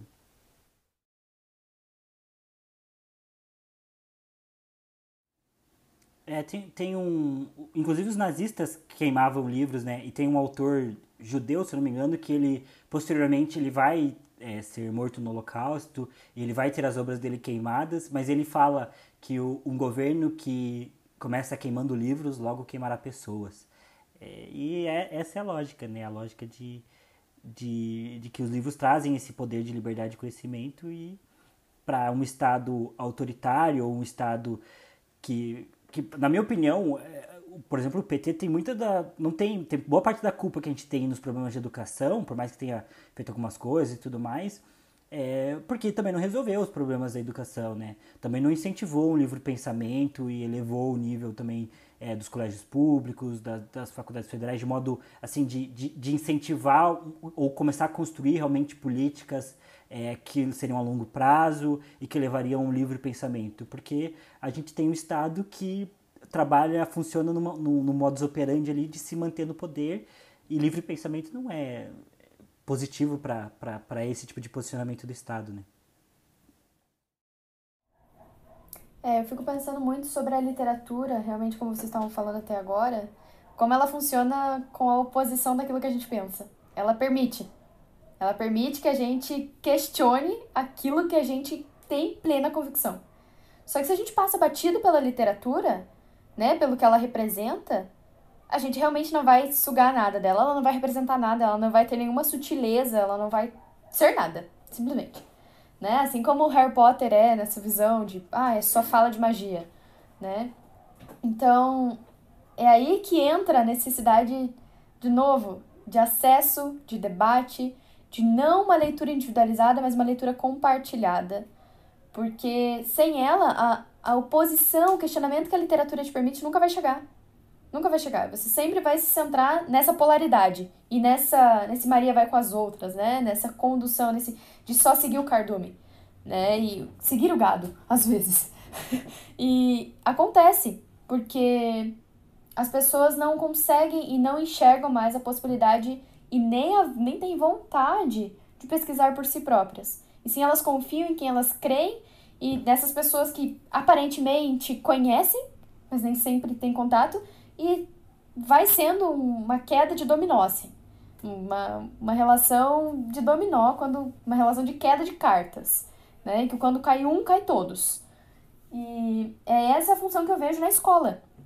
E que ela tá apagada, porque ela não tem mais espaço de discussão, não tem mais espaço de leitura, e é onde a, a redação tá tentando cobrir esse papel pincelando. E assim, com. É como se já tivesse corrido três maratonas de uma vez só e, e sem fôlego para respirar, porque precisa da ajuda da literatura. Enquanto a gente apaga a literatura, a, a, as aulas de redação elas estão tentando ser um, um, apoio. E uma hora isso vai cansar, porque a polaridade está chegando também na aula de redação. Né? Logo, a aula que é para ter o debate argumentativo. Então, apesar de ser muito bom, né, para a escola, para o cursinho, o cursinho traz esse debate na aula de redação, mas peca na aula de literatura. E a, o ensino fundamental, por exemplo, o ensino médio em si, era para ele trazer um pouco menos de sistematização, um pouco mais de didatização, de acesso a ver que o livro ele te traz essa opinião contrária. Ele pode te furar nessa opinião, nessa bolha que você tem e te fazer ter outros olhos, né? Lançar mão de uma outra opinião. E e o que está acontecendo é que a gente não está mais alcançando, né, por conta dessa vestibularização em camadas do, do, vestibular para baixo na, nos níveis educacionais, a gente está cancelando esse contato com a literatura até mesmo no ensino fundamental, que impacta em toda a sociedade, né, faz um boom. Então, tudo, tudo se contagia sem esse contato.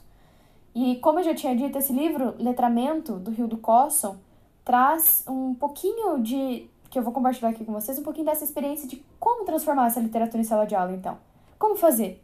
Que, que a gente pode mudar, né? Ao invés de só pisar nesse mesmo problema, nesse mesmo calo. É, é literalmente trazer em sala pequenos trechos de acesso. E enquanto a obra tão longa, que às vezes é de ler a literatura, porque cada um tem o seu percalço para ler, trazer incentivos que compartilhem de uma mesma temática com a literatura para possibilitar reflexos e reflexões, para possibilitar é, trocas e experimentos de literaturas ou experiências diferentes. Então, para apresentar, por exemplo, Capitães de Areia, né? Eu ainda não li, mas tá lá. É que nunca mais eu vi esse de capinha azul para ser vendido. Mas se a gente fosse apresentar isso, que trata de meninos em situação de rua, a gente poderia trazer alguma tela, algum quadro para mostrar o que, que é a situação de rua. Depois apresentar uma, uma música, quem sabe, né? Trazer, cara, o que, que você observa disso? O que, que você lê? Aí traz uma discussão, aí traz, pede para a pessoa escrever um poema nesse meio tempo, pede para a pessoa escrever uma entrevista, um documentário, ou produzir qualquer atividade que faça o leitor interagir com aquelas breves entradas, aquelas breve, breves etapas de apresentação, de contato, para daí sim chegar na obra. A obra ela não pode chegar de cara para quem não tem acesso. Né? Ela, precisa, ela precisa ter um caminho de entrada, um caminho confortável para que ela se sinta preparada aí a entrar na obra, contextualizar ela em sala de aula aos poucos, o professor vai trazendo, né? Por exemplo, o professor, ou independente do que a gente esteja falando sobre contato com a literatura, dentro de casa também pode ser assim. Então, enquanto se lê, se discute etapas também de construção sobre aquela leitura, ou sobre músicas que podem compartilhar cada etapa, filmes, é, poemas, quadros, história, é, fatos biológicos, contextos e teorias, conceitos, né? E, e tudo, e como toda a estrutura também, a estrutura linguística compõe para aquela leitura, até que tudo se conclua e essa, esse compartilhamento aconteça. Mas esse contato é, externo à leitura ele é necessário, senão a gente nunca vai possibilitar. Só que isso não pode acontecer com uma aula apenas de literatura por semana. Aí mora um outro problema sistemático, a gente vai e volta nesse mesmo calo, mas soluções existem. A gente só precisa, talvez, é, limpar um pouco a visão de que o progresso vai acontecer sem o raciocínio lógico.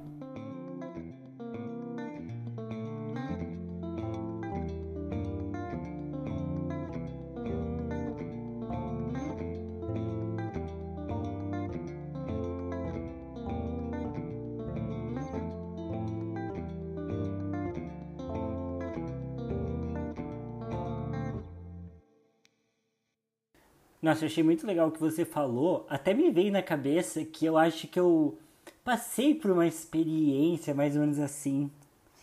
Mas eu acho que eu tive um trabalho para fazer em que eu a gente tinha que ler um livro e aí nesse meio de leitura do livro também tinha que fazer tipo um jornalzinho para explicar o livro, sabe? Então gravar e fazer.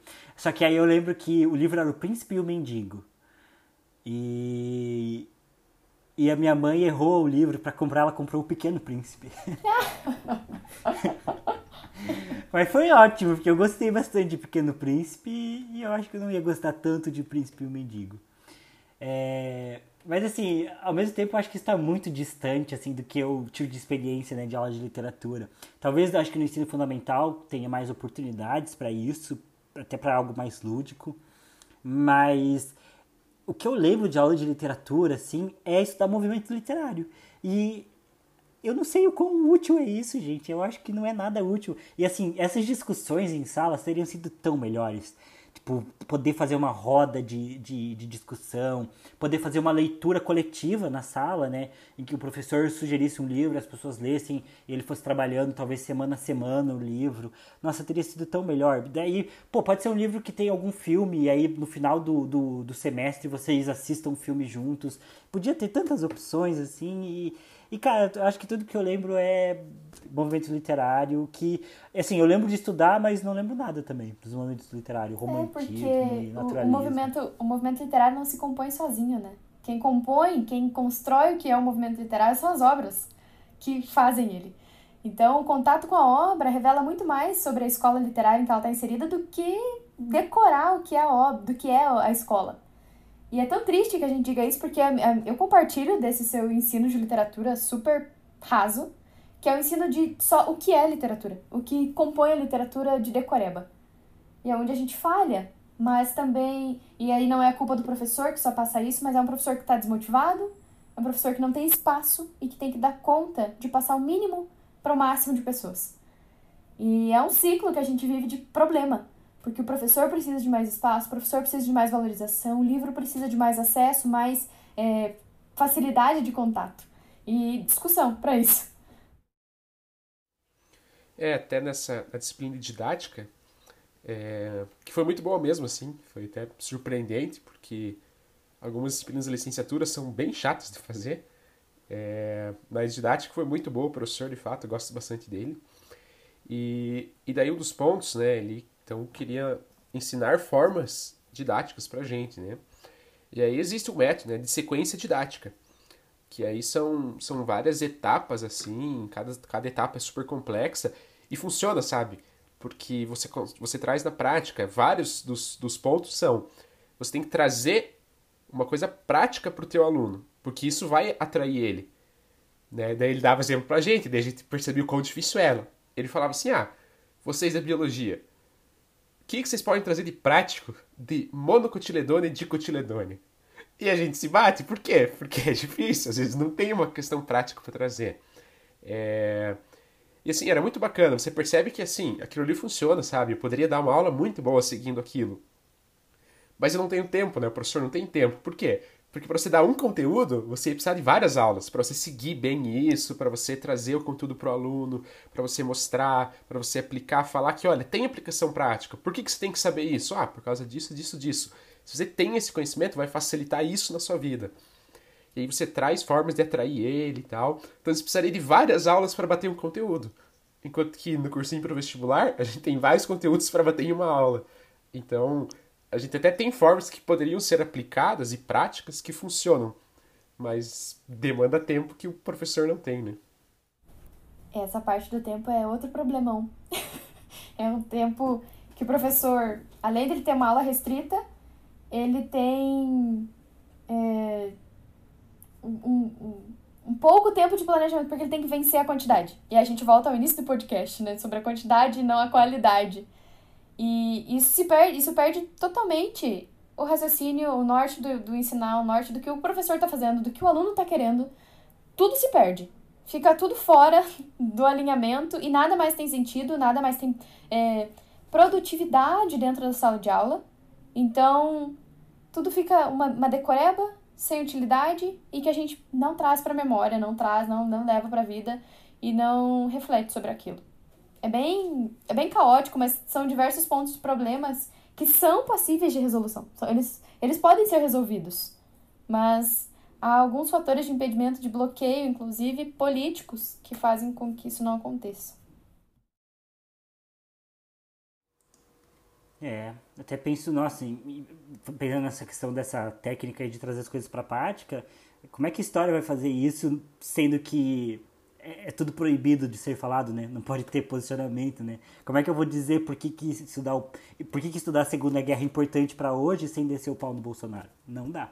Você fala assim, ó, se você tivesse estudado Segunda Guerra direito, estudado nazifascismo, vocês não estariam votando, estudado ditadura militar, vocês não estariam votando no Bolsonaro hoje. Mas daí se você fala que é ditadura militar, você já vai ser é, é, você já vai estar sendo político, né? Porque o outro lado diz que é, é um regime, né? Não uma ditadura. O meu... Regime militar. É. Não é ditadura. Não, regime não foi tomada de poder, foi uma, uma solução.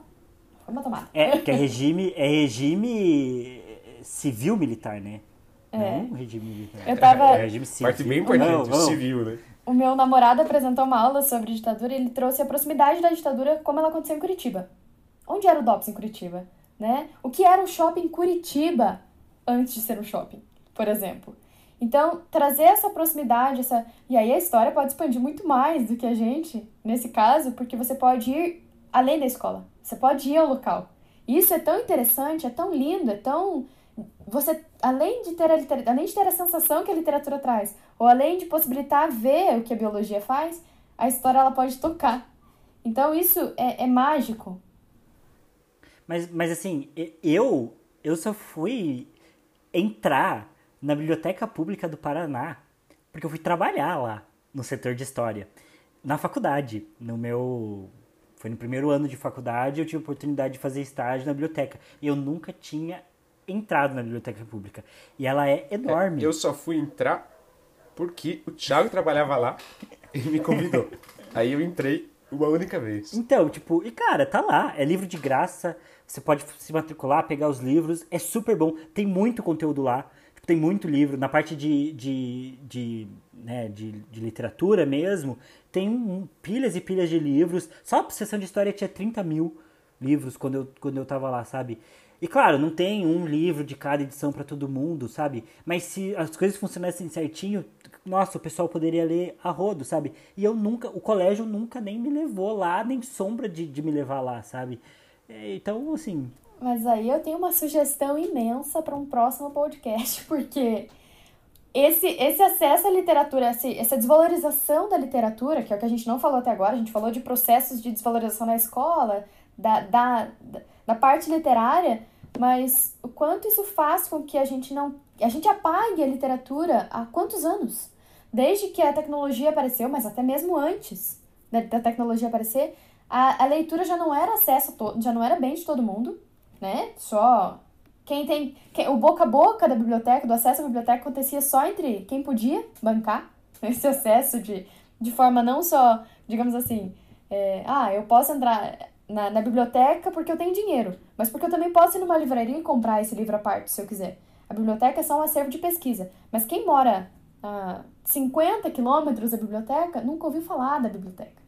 Porque ela é distante, ela é desnecessária a vencer todo, todo obstáculo que faz para chegar nessa, nessa biblioteca.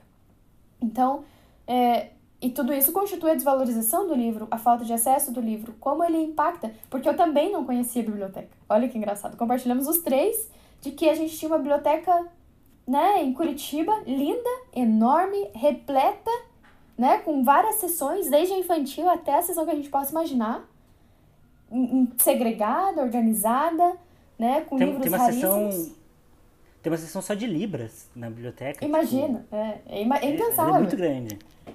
E a gente não tem. Nem desconfiava, nem desconfia dessa possibilidade. Porque existe um projeto muito maior de desmonte da literatura. E ela não acontece agora. Né? Ela acontece desde muito tempo. É um desmonte, é um processo de, de enxergar o quanto é muito longa a dedicação, muito longo o processo de você adquirir o que a literatura traz. Sendo que não, não é verdade. Né? É, de que a literatura ela demora muito tempo, que ela não rende imediatamente algo, né? De que ela não traz é, bens financeiros. Então, tudo isso leva a uma percepção negativa da literatura. E não, quando a gente diz também, ah, mas a literatura então vai ser apagada. Não, ela nunca vai se apagar. Porque ela existe. E ela se movimenta por si só. Né? Pessoas movimentam ela. Só que o que vai sempre acontecer é essa desigualdade. Né? A gente ainda, minimamente, conseguiu furar a bolha e acessar a biblioteca. Mas somos raros. Nós somos poucos, né? De, desse, dessa, de fazer essa transgressão, digamos assim. E, e o, que me mais, o que mais me choca é o quanto isso continua sendo para poucos. O quanto isso continua sendo apagado desvalorizado para quem mais precisa. Né? Porque a gente vai saber da necessidade, a gente vai saber da importância. A gente tem acesso à livrologia. Quantos não tem? É, eu gostei muito desse comentário do final, mas vamos trabalhar para que todos tenham acesso. mas assim, é... nossa, esse desmonte da literatura, ele é muito, muito louco. Até ia perguntar assim, meio, meio no off, mas quando a gente começa, se você, vocês têm isso como uma área de estudo, né? Porque nas aulas de literatura, nesse estudo de movimento, a gente vê esse processo de que os escritores ali do início do século XX são badalados. Machado de Assis é badalado, Gregório de Matos, por aí vai, no final do século XIX, início do século XX, o escritor é um, uma figura pública, né? Mas a gente vê que de lá para cá, a literatura brasileira dentro do Brasil e até não só a literatura clássica, né, mas a própria literatura do autor contemporâneo, né? Eu quero ser escritor e estou há anos tentando pensar essas coisas e viver desse meio e desse mercado. Tipo, veja o quanto que o autor nacional é desvalorizado e colocado para baixo, porque a arte nacional é desvalorizada de modo geral, mas o próprio meio literário das pessoas que leem, em grande parte, não favorece o autor é, brasileiro e contemporâneo, né? Como se a literatura contemporânea brasileira não existisse, ou como se ela fosse uma coisa ridícula, né? E muitas vezes não é, e a gente perde também de permitir que essa literatura cresça e tal. Mas esse desmonte da literatura, eu acho ele absurdo porque ele não é só um desmonte da literatura brasileira, não é só um desmonte da literatura clássica, mas ele também é um, um, um processo cultural que vem muito também, na minha opinião, eu, eu já percebi isso do machismo até e, e dos problemas sociais que a gente tem, porque ler é uma coisa Nutella. Ler não é um processo raiz, ler é uma coisa pra nerd. Tipo, e nerd não no sentido só do, da pessoa que é voltada para estudos, mas da pessoa que é fraca. Não da pessoa que. É, o pejorativo, né? É, o o- termo nerd, ele é pejorativo. Sim, As pessoas não. qu- Quando você tá. Você é criança, ser nerd é ruim. Por quê? Porque legal é ser maneiro, é ser machão, é jogar bola. Sim, como, Ler, como ler se ler fosse o oposto de, de, de, de jogar futebol e como se jogar futebol fosse mais importante do que ler. E, na minha opinião, é, eu prefiro ler, claro, mas é igual e tal. E ambas coisas podem ser importantes, esporte é importante, mas é como se fossem opostos, sabe? Tipo, se você lê, como se ler fosse, no, no, no, na teoria machista, ler é coisa de mulherzinha, sabe? Tipo, nesse sentido de que é, é, eu acho que realmente o machismo que a gente tem como sociedade acaba afetando até a literatura, sabe? É, de forma como a gente encara a, a, o processo de ler. E eu acho que isso é de uns tempos para cá, né?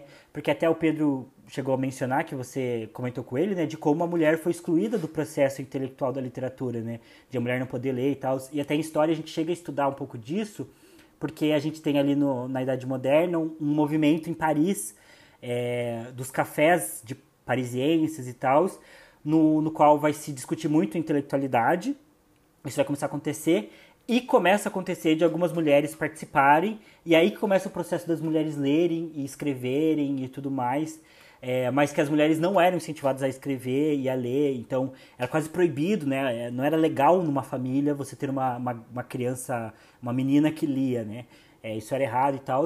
E, e até hoje a gente vê os reflexos disso, porque a, a, minoria das pessoas, mesmo quem gosta de ler e às vezes conhece literatura de, de terror, por exemplo, e literatura de ficção científica, e adora ficção científica, vai adorar ali um Star Trek, um Star Wars da vida, vai adorar o Stephen King, não sabe que uma das fundadoras da ficção científica é a Mary Shelley, que né, é uma escritora mulher e que ela escreveu Frankenstein. Né? A, a maior parte das pessoas não sabe que Frankenstein é um livro, e menor ainda vai saber que Frankenstein é, vem de uma mulher, né? Então, é, esse sucateamento ele é muito real e o que me preocupa é porque ele não é só um projeto político nesse caso. Eu acho que daí ele é cultural. E também não é só um processo de modernidade, né? De tipo, ah, agora a gente tem mais competição de fato, né? Tem a música do Spotify, tem o próprio podcast acaba sendo uma competição com, com, com a leitura, tem daí os filmes, as séries, os jogos. É, mas tudo bem, porque isso é, eu acho que isso é natural, sabe? Do processo humano de você ter outras coisas para fazer. Você tem mais opções, isso é bom.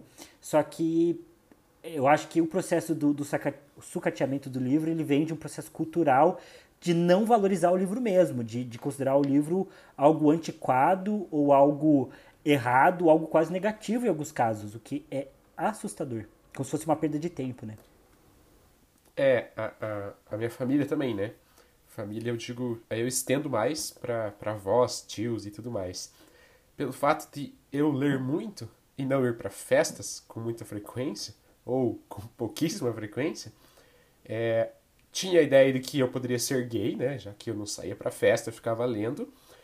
É, e tem o ponto de que, nossa, várias pessoas falavam falavam para minha mãe, minha mãe sempre ficava ofendida com isso, lógico, mas que, ah, que ah, o Pedro não sabe socializar, porque ele tá lendo, ele só lê. Ah, ele não consegue conversar com os outros porque ele só lê, porque ele gosta de ficar lendo.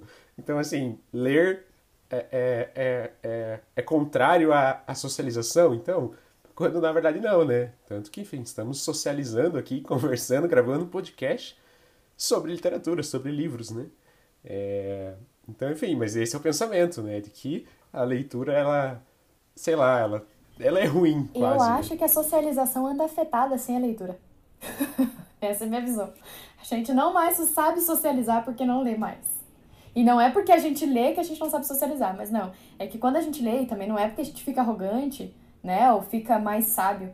Não, é porque a gente começa a perceber determinadas futilidades que a literatura traz numa perspicácia que talvez não, não fosse essencial, né? Então, por exemplo, essa visão de que ser ler, tipo, se você lê, você é gay, ou se você lê muito, você está focado naquilo, você pode ser um autista, ou você pode não ser sociável, ou você pode ser afastado de todo o seu meio, é uma visão muito vaga, literalmente, de quem não lê, de quem não tem essa experiência. E como um todo, assim, de tudo que vocês estavam falando até agora, do porquê desse desmonte da, da, da literatura também, de como ela está sendo desconstruída até o momento, né? E principalmente agora, do porquê que a gente não valoriza o brasileiro, né, o contemporâneo. Eu acho que tudo realmente, como você disse, Tiago, tem um envolvimento cultural, né? Isso parte, eu acho que eu ainda devo ler muito mais sobre isso, mas isso parte não só de, uma, de um problema da letras, isso da, da, da digamos, da área científica que é a letras, né? Mas ela vai para um ambiente cultural, sociocultural, histórico, porque ela discute até mesmo a influência de como a língua se constrói. Por exemplo, até mesmo você, você falando, ah, eu falo termos em inglês porque é, o marketing faz isso. Só que não é só o marketing, é uma influência cultural. É uma influência política, né? De onde vem o inglês? Por que, que o inglês ele se torna tão forte assim de repente? Né? E por que, que a gente passa a desvalorizar nessa. Né, como é que a gente diz? Hum, ah, esqueci o termo, como a gente. É vira-lata, né? A gente se considera vira-lata e. Complexo. Complexo, exato, obrigada. Esse complexo vira-lata que a gente tem de, para, de parar de, de negar o nosso, né? A gente nega o nosso, de parar de valorizar o nosso para valorizar o externo. Então isso vem de muito tempo e na verdade não só de agora, isso sempre aconteceu no brasileiro, né? Isso aconteceu no período em que a França era privilegiada, isso acontece hoje que os Estados Unidos é o centro do mundo, né? Os Estados Unidos e todos os países que podem falar inglês em suas diversas modalidades. É... E isso faz com que a gente desvalorize, né? Porque a nossa própria língua constrói essa visão. Então, como a gente como a gente vai valorizar o nosso se a nossa própria língua se manifesta pela língua do outro, né? E não tô falando que a gente tem que parar com isso também, porque a língua se constrói sozinha, ela é viva, né? Só que é uma relação cultural que vai influenciando no nossos, nos nossos gostos, nos nossos hábitos, nas nossas produções. E tem, nesse mesmo livro que eu falo, o podcast inteiro do letramento literário do Rio do Cosson, um, uma abertura que se chama Fábula do Imperador Chinês. E no fim das contas, é, é um, é um imperador que quer procurar o próprio é, uma substituição para si mesmo. E ele já teve tipo, muitos filhos. Ele escolhe o filho da mulher que ele mais gostou para ser o substituto. Mas para acompanhar esse ensinamento, ele escolhe o filho da 15 concubina que ele teve. E para isso também ele escolhe um servo para acompanhar, para que vai que dá um erro, né? E para que tudo isso funcione, ele coleta os sábios da China para formar esses três meninos, com foco no primeiro, para que seja o imperador. E aí esses sábios evitam de todas as maneiras possíveis ensinarem esses três rapazes. E o imperador não entende por quê. E no fim das contas o sábio disse, né, que ele jamais pode, é, que sim, ele pode ensinar o primeiro menino, mas que vai ser um arrogante porque ele vai ser o escolhido, o melhor, o filho da melhor mulher que o imperador teve, então ele vai se sentir arrogante. Ele pode ensinar o arrogante. Ele pode ensinar o indiferente também, que foi escolhido aleatório, do tipo, ah, foi, foi da 15 concubina, então é indiferente. Eu poderia, eu fui sorteado. Então tanto faz como tanto fez se eu vou participar de ser o imperador ou não. E escolhe um servo, que também pode ser ensinado, que é o ignorante, é o que não tem nada, é o que não tem conhecimento, acesso a nada. Então quem, no fim das contas, não tem nada, não pode ter alguma coisa, porque se ele tem nada, ele parte do nada para alcançar alguma coisa nunca consegue. Então ele não tem condições. E aí os sábios falam que eles conseguem ensinar cada um desses três meninos, mas juntos, os três, né, tendo a arrogância, a indiferença e a ignorância num saco só, eles não conseguem modificar. E eu acho que é isso que é a visão que a gente tem da literatura hoje, né? De que ela é arrogante, burocrata, elitista, mas também tem aquilo do tipo, ai, ler é bom, mas tanto faz também se eu não li, né? Beleza, vamos, vamos deixar assim como a escola tá hoje. Pelo menos tem, né? Pelo menos tem literatura, vamos garantir, né? E o ignorante, que nunca teve acesso a um livro, que não tem como realmente entender o que é literatura porque ele nunca viu, ele nunca tocou no livro. Então isso me mexe bastante e acho que responde muito do porquê que a gente está desvalorizando. É um processo cultural, externo, político, de desvalorização da própria cultura desde da, do, do famoso descobrimento do Brasil até o momento que a gente sempre vai se desvalorizar e principalmente a gente se reforça com a arrogância, com a ignorância e com a indiferença. Caraca, faz todo sentido. Quando você tava no meio da fábula, eu tava pensando assim, nossa, onde é que ela vai chegar com isso? Mas às vezes todo sentido. Porque é muito isso mesmo, é uma série de problemas, na verdade, né? E e ah, eu acho acho triste assim e já puxando talvez um, um último tópico assim, porque não sei se vocês perceberam, mas nós já batemos aí uma hora e cinquenta e poucos minutos aí de, de conversa. É, mas eu tem uma pesquisa, né, que, que saiu recentemente, que é a, a pesquisa sobre leituras no Brasil, né? Não sei se vocês conversam sobre ela. Ela sai a cada 4, 5 anos, mais ou menos, né? É a maior pesquisa sobre a leitura no Brasil. E tem dois dados que eu queria comentar. O primeiro que é, a gente chegou a comentar aqui sobre esse processo de, de exclusão da mulher de, por parte da intelectualidade, mas curiosamente, por inúmeras razões, a gente sofre um processo meio contrário hoje. É, acho que por conta do machismo também, mas é, daí que, que também se volta, é uma das provas, né, que o machismo ele é extremamente negativo para os homens como um todo também. Mas hoje no Brasil a maior parte das pessoas que leem são mulheres, né? Eu que trabalho um pouco ali no Instagram com, com, com esse público e tudo mais e busco ali o pessoal que lê, é, assim, no, pelo menos na internet ali é 99% é, é mulher que, que comenta sobre livro, que encontra livro, que fala sobre livro. É uma, uma média muito absurda, assim, principalmente nessa faixa etária ali, sei lá, dos 13 aos, aos 20 anos. É, a maior parte disparada de, de leitores é, são as mulheres. É, no Brasil a gente tem uma média ali de leitores de 54% é, de pessoas, o que, na minha opinião, foi até meio surpreendente de a gente ter 54% de pessoas que são leitores e a pesquisa considera leitor alguém que leu um livro nos últimos três meses. Nem precisa ler um livro por mês, é um livro nos últimos três meses. e Então a gente até tem uma taxa grande, mas o problema é que caiu de 2016, que a leitura, que a pesquisa foi feita para agora, se eu não me engano, caiu 2, 3% essa média. E o último ponto que eu ia comentar, que daí você pode falar sobre isso também, que complementa tudo que a gente falou, mas que a maior parte das pessoas que, é, que dizia assim, que tinha uma pergunta que era ah, quem que te convenceu a ler o seu último livro e também quem que geralmente te incentivou a ler. Então eram dois grupos, né? Era a família, né, que geralmente lia para pessoa. A pesquisa na verdade comprovava que é, pessoas que tinham tido leituras na infância, que a família lia para eles na infância, tinham incentivo dos pais para ler, se tornavam mais facilmente leitores depois na fase adulta.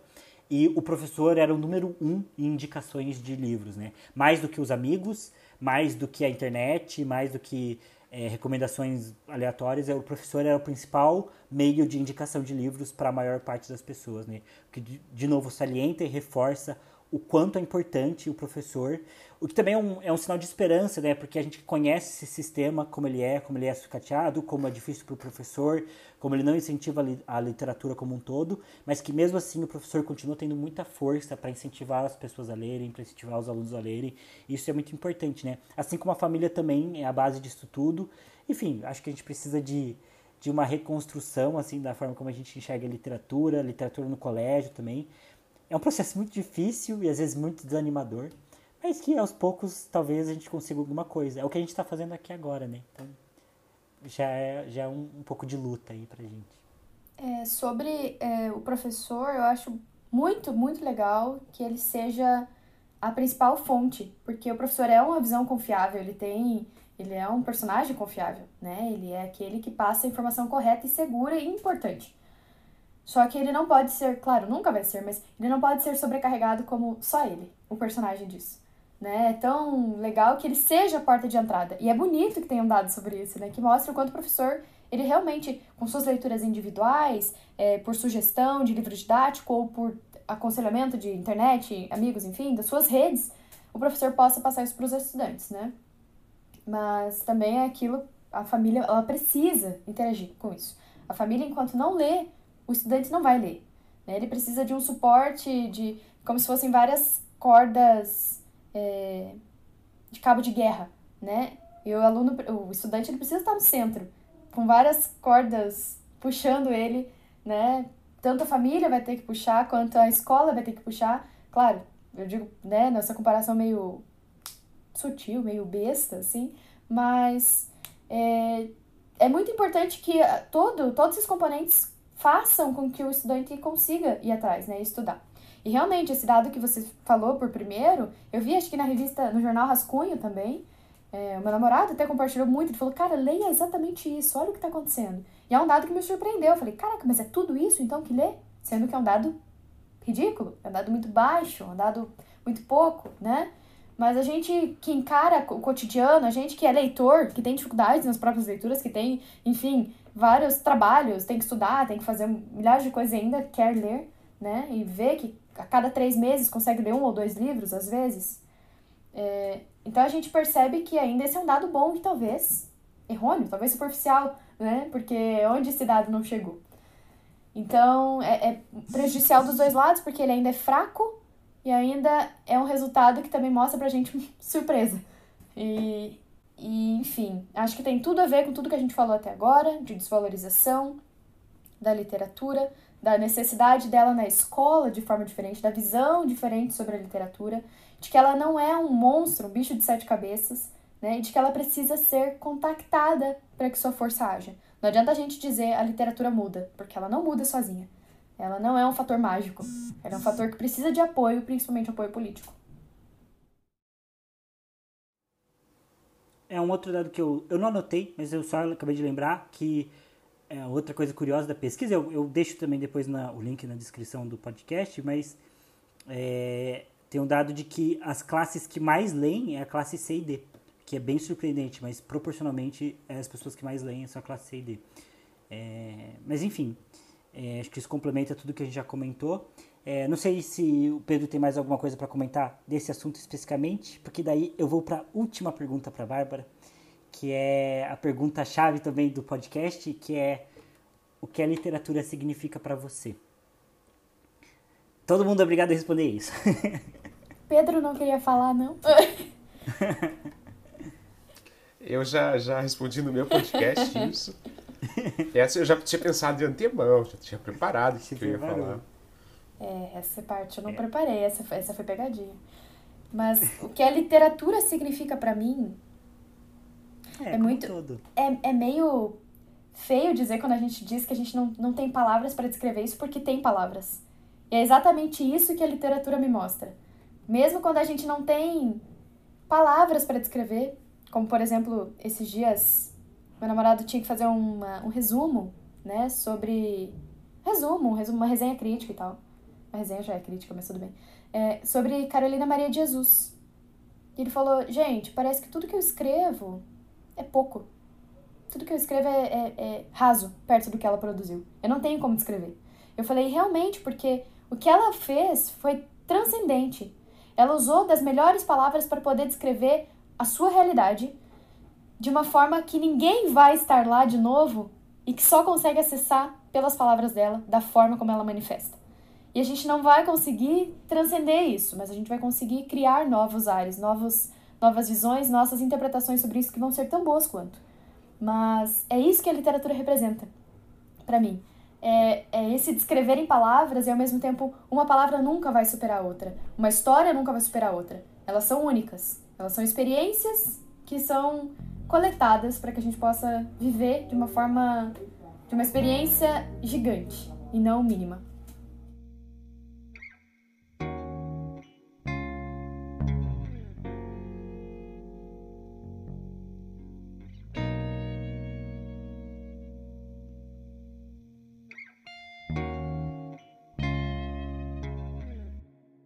Então, eu agradeço a Bárbara por aceitar participar. É, foi muito legal a conversa. Acho que foi a conversa mais cabeça que a gente teve aqui até agora.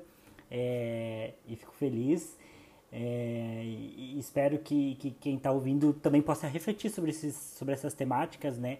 E buscar respostas e buscar soluções é, por conta própria e que também busque atuar, né? Onde vive, na cidade que mora, no próprio colégio, na faculdade para tentar melhorar isso, porque nós acaba que nós que so, somos os amantes dos livros e que descobrimos por uma razão ou outra, parece que a gente é quase os escolhidos, né? Pessoas que acabaram sendo impactados pelos livros de alguma forma e descobriram esse poder que tem. Acaba que a gente é linha de frente para tentar fazer isso acontecer e tentar valorizar a literatura como um todo, né? É... Mas enfim, então agradeço a participação da Bárbara. É, espero que a gente possa ter outros podcasts aí juntos e que a gente possa conversar sobre outros temas. Acho que tema é o que não falta, né? É, mas enfim, termine de ler Cenas de Solidão, pelo amor de Deus, mulher. E, e é isso. É, você agora na verdade tem um espaço aí, né? Você dá aulas particulares, se você quiser se divulgar e se você quiser falar o que você quiser falar, dá tchau. Então fica à vontade aí o seu momento jabá. Eu já tô me sentindo totalmente biscoiteira com elogios do Papo Cabeça. Totalmente. eu ganhei muitos biscoitos com isso. Mas, sim, fico muito feliz num, né, de poder ter participado e de que agora eu posso, quem sabe, participar mais, porque tem muito assunto pra gente falar sobre isso. Muito, muito, muito. É, cada discussão que a gente trouxe aqui abre porta para mais uma. Então é importante é importante que esse conselho que vocês deram de leiam livros, plantem árvores, é, e, e que quando você de, leia o livro e plante árvore, peça ajuda, seja coletivo, né? Seja que não seja uma experiência individual, que seja uma experiência maior, com mais de dois, né? Pelo menos. E que a gente possa continuar aqui, que, os, que tudo prospere mentalmente, intelectualmente, reflexivamente do que a gente falou. E me procurem, caso queiram, no aula de redação, esse é o nome do meu curso, que está sendo maturado para o ano que vem. 2021 não vem só vacina, vem também aula de redação. E... Você, vai dar, você vai colocar curso assim na internet? Eu vou colocar, uhum, vai criar vou, a página do o Instagram, do aula de redação e do Facebook, eles vão ser abastecidos, nutridos, não vão mais ser desidratados. e vão vão tentar alcançar o máximo de pessoas possíveis, principalmente as que mais precisam, né? Porque a gente sabe do quanto a desigualdade afeta isso. Então eu sou o tipo de professor acessível, que valoriza a própria profissão, porque isso não dá para diminuir, mas que tenta achar o equilíbrio para quem possa e precisa, né? Alcançar a sua vaga no vestibular, a sua vaga no concurso, de forma muito humana, muito cabeça, muito racional e quanto menos sistematizada possível. Legal. É, não sei se você quer divulgar o seu, o seu, o seu Insta para as pessoas já te seguirem ou seguirem sua página. Posso, é arroba o quê? Arroba Bárbara F. Justi. J-U-S-T-I. Acho que é esse, hein? Não me confundi porque eu já troquei. Mas o Pedro é... errou, o, o Pedro errou o próprio arroba dele por uns 5, 6 episódios, então tá tudo bem. Ah, então tá tudo certo, né? Não importa a correção. É, eu coloco a... na descrição, tá? Deve ficar certo. Mas agradeço bastante o espaço, o biscoito, e, né, poder me divulgar assim amplamente, sem custos. Fico bem feliz, ainda mais que a gente alcance muitas pessoas que precisam, né? Você que pensa que é sem custo, hein? Vai chegar depois Fica ali. entre nós, depois, depois. A depois. fatura. É, mas então tá bom. É, obrigado você que ouviu, espero que você tenha gostado.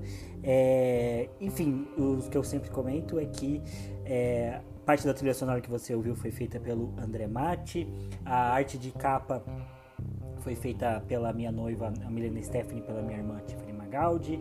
É, o link da, do arroba do Instagram delas vai estar na descrição, assim como o da Bárbara, assim como o meu, o Pedro. Eu também tenho uma história que está no Notepad, que eu não sei se vou continuar escrevendo ou não, estou numa indecisão, mas está lá, tem seis capítulos já, pode ler. A Noite das Coroas também está na descrição.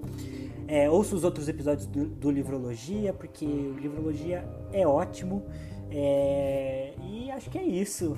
Tem mais alguma coisa para falar, Pedro? Além de ler contra a Bárbara? Eu tenho uma coisa. A gente falou que essa, essa entrevista do podcast ia ser tipo um de frente pro Gabi, com Gabi. E eu tenho uma cor preferida, azul. E não é puxa saquismo. azul do Livrologia, claramente. Não poderia ser outra. é, então, enfim. É, também aqui fica meu agradecimento especial ao Gustavo Beraldo, que fez aí as artes de capa é, do nosso último episódio do Mata Mata é, que eu não acabei não agradecendo ele nos outros episódios, mas fica aqui meu agradecimento também. Obrigado vocês que ouviram, obrigado quem participou. E é isso. Até o próximo episódio. Tchau.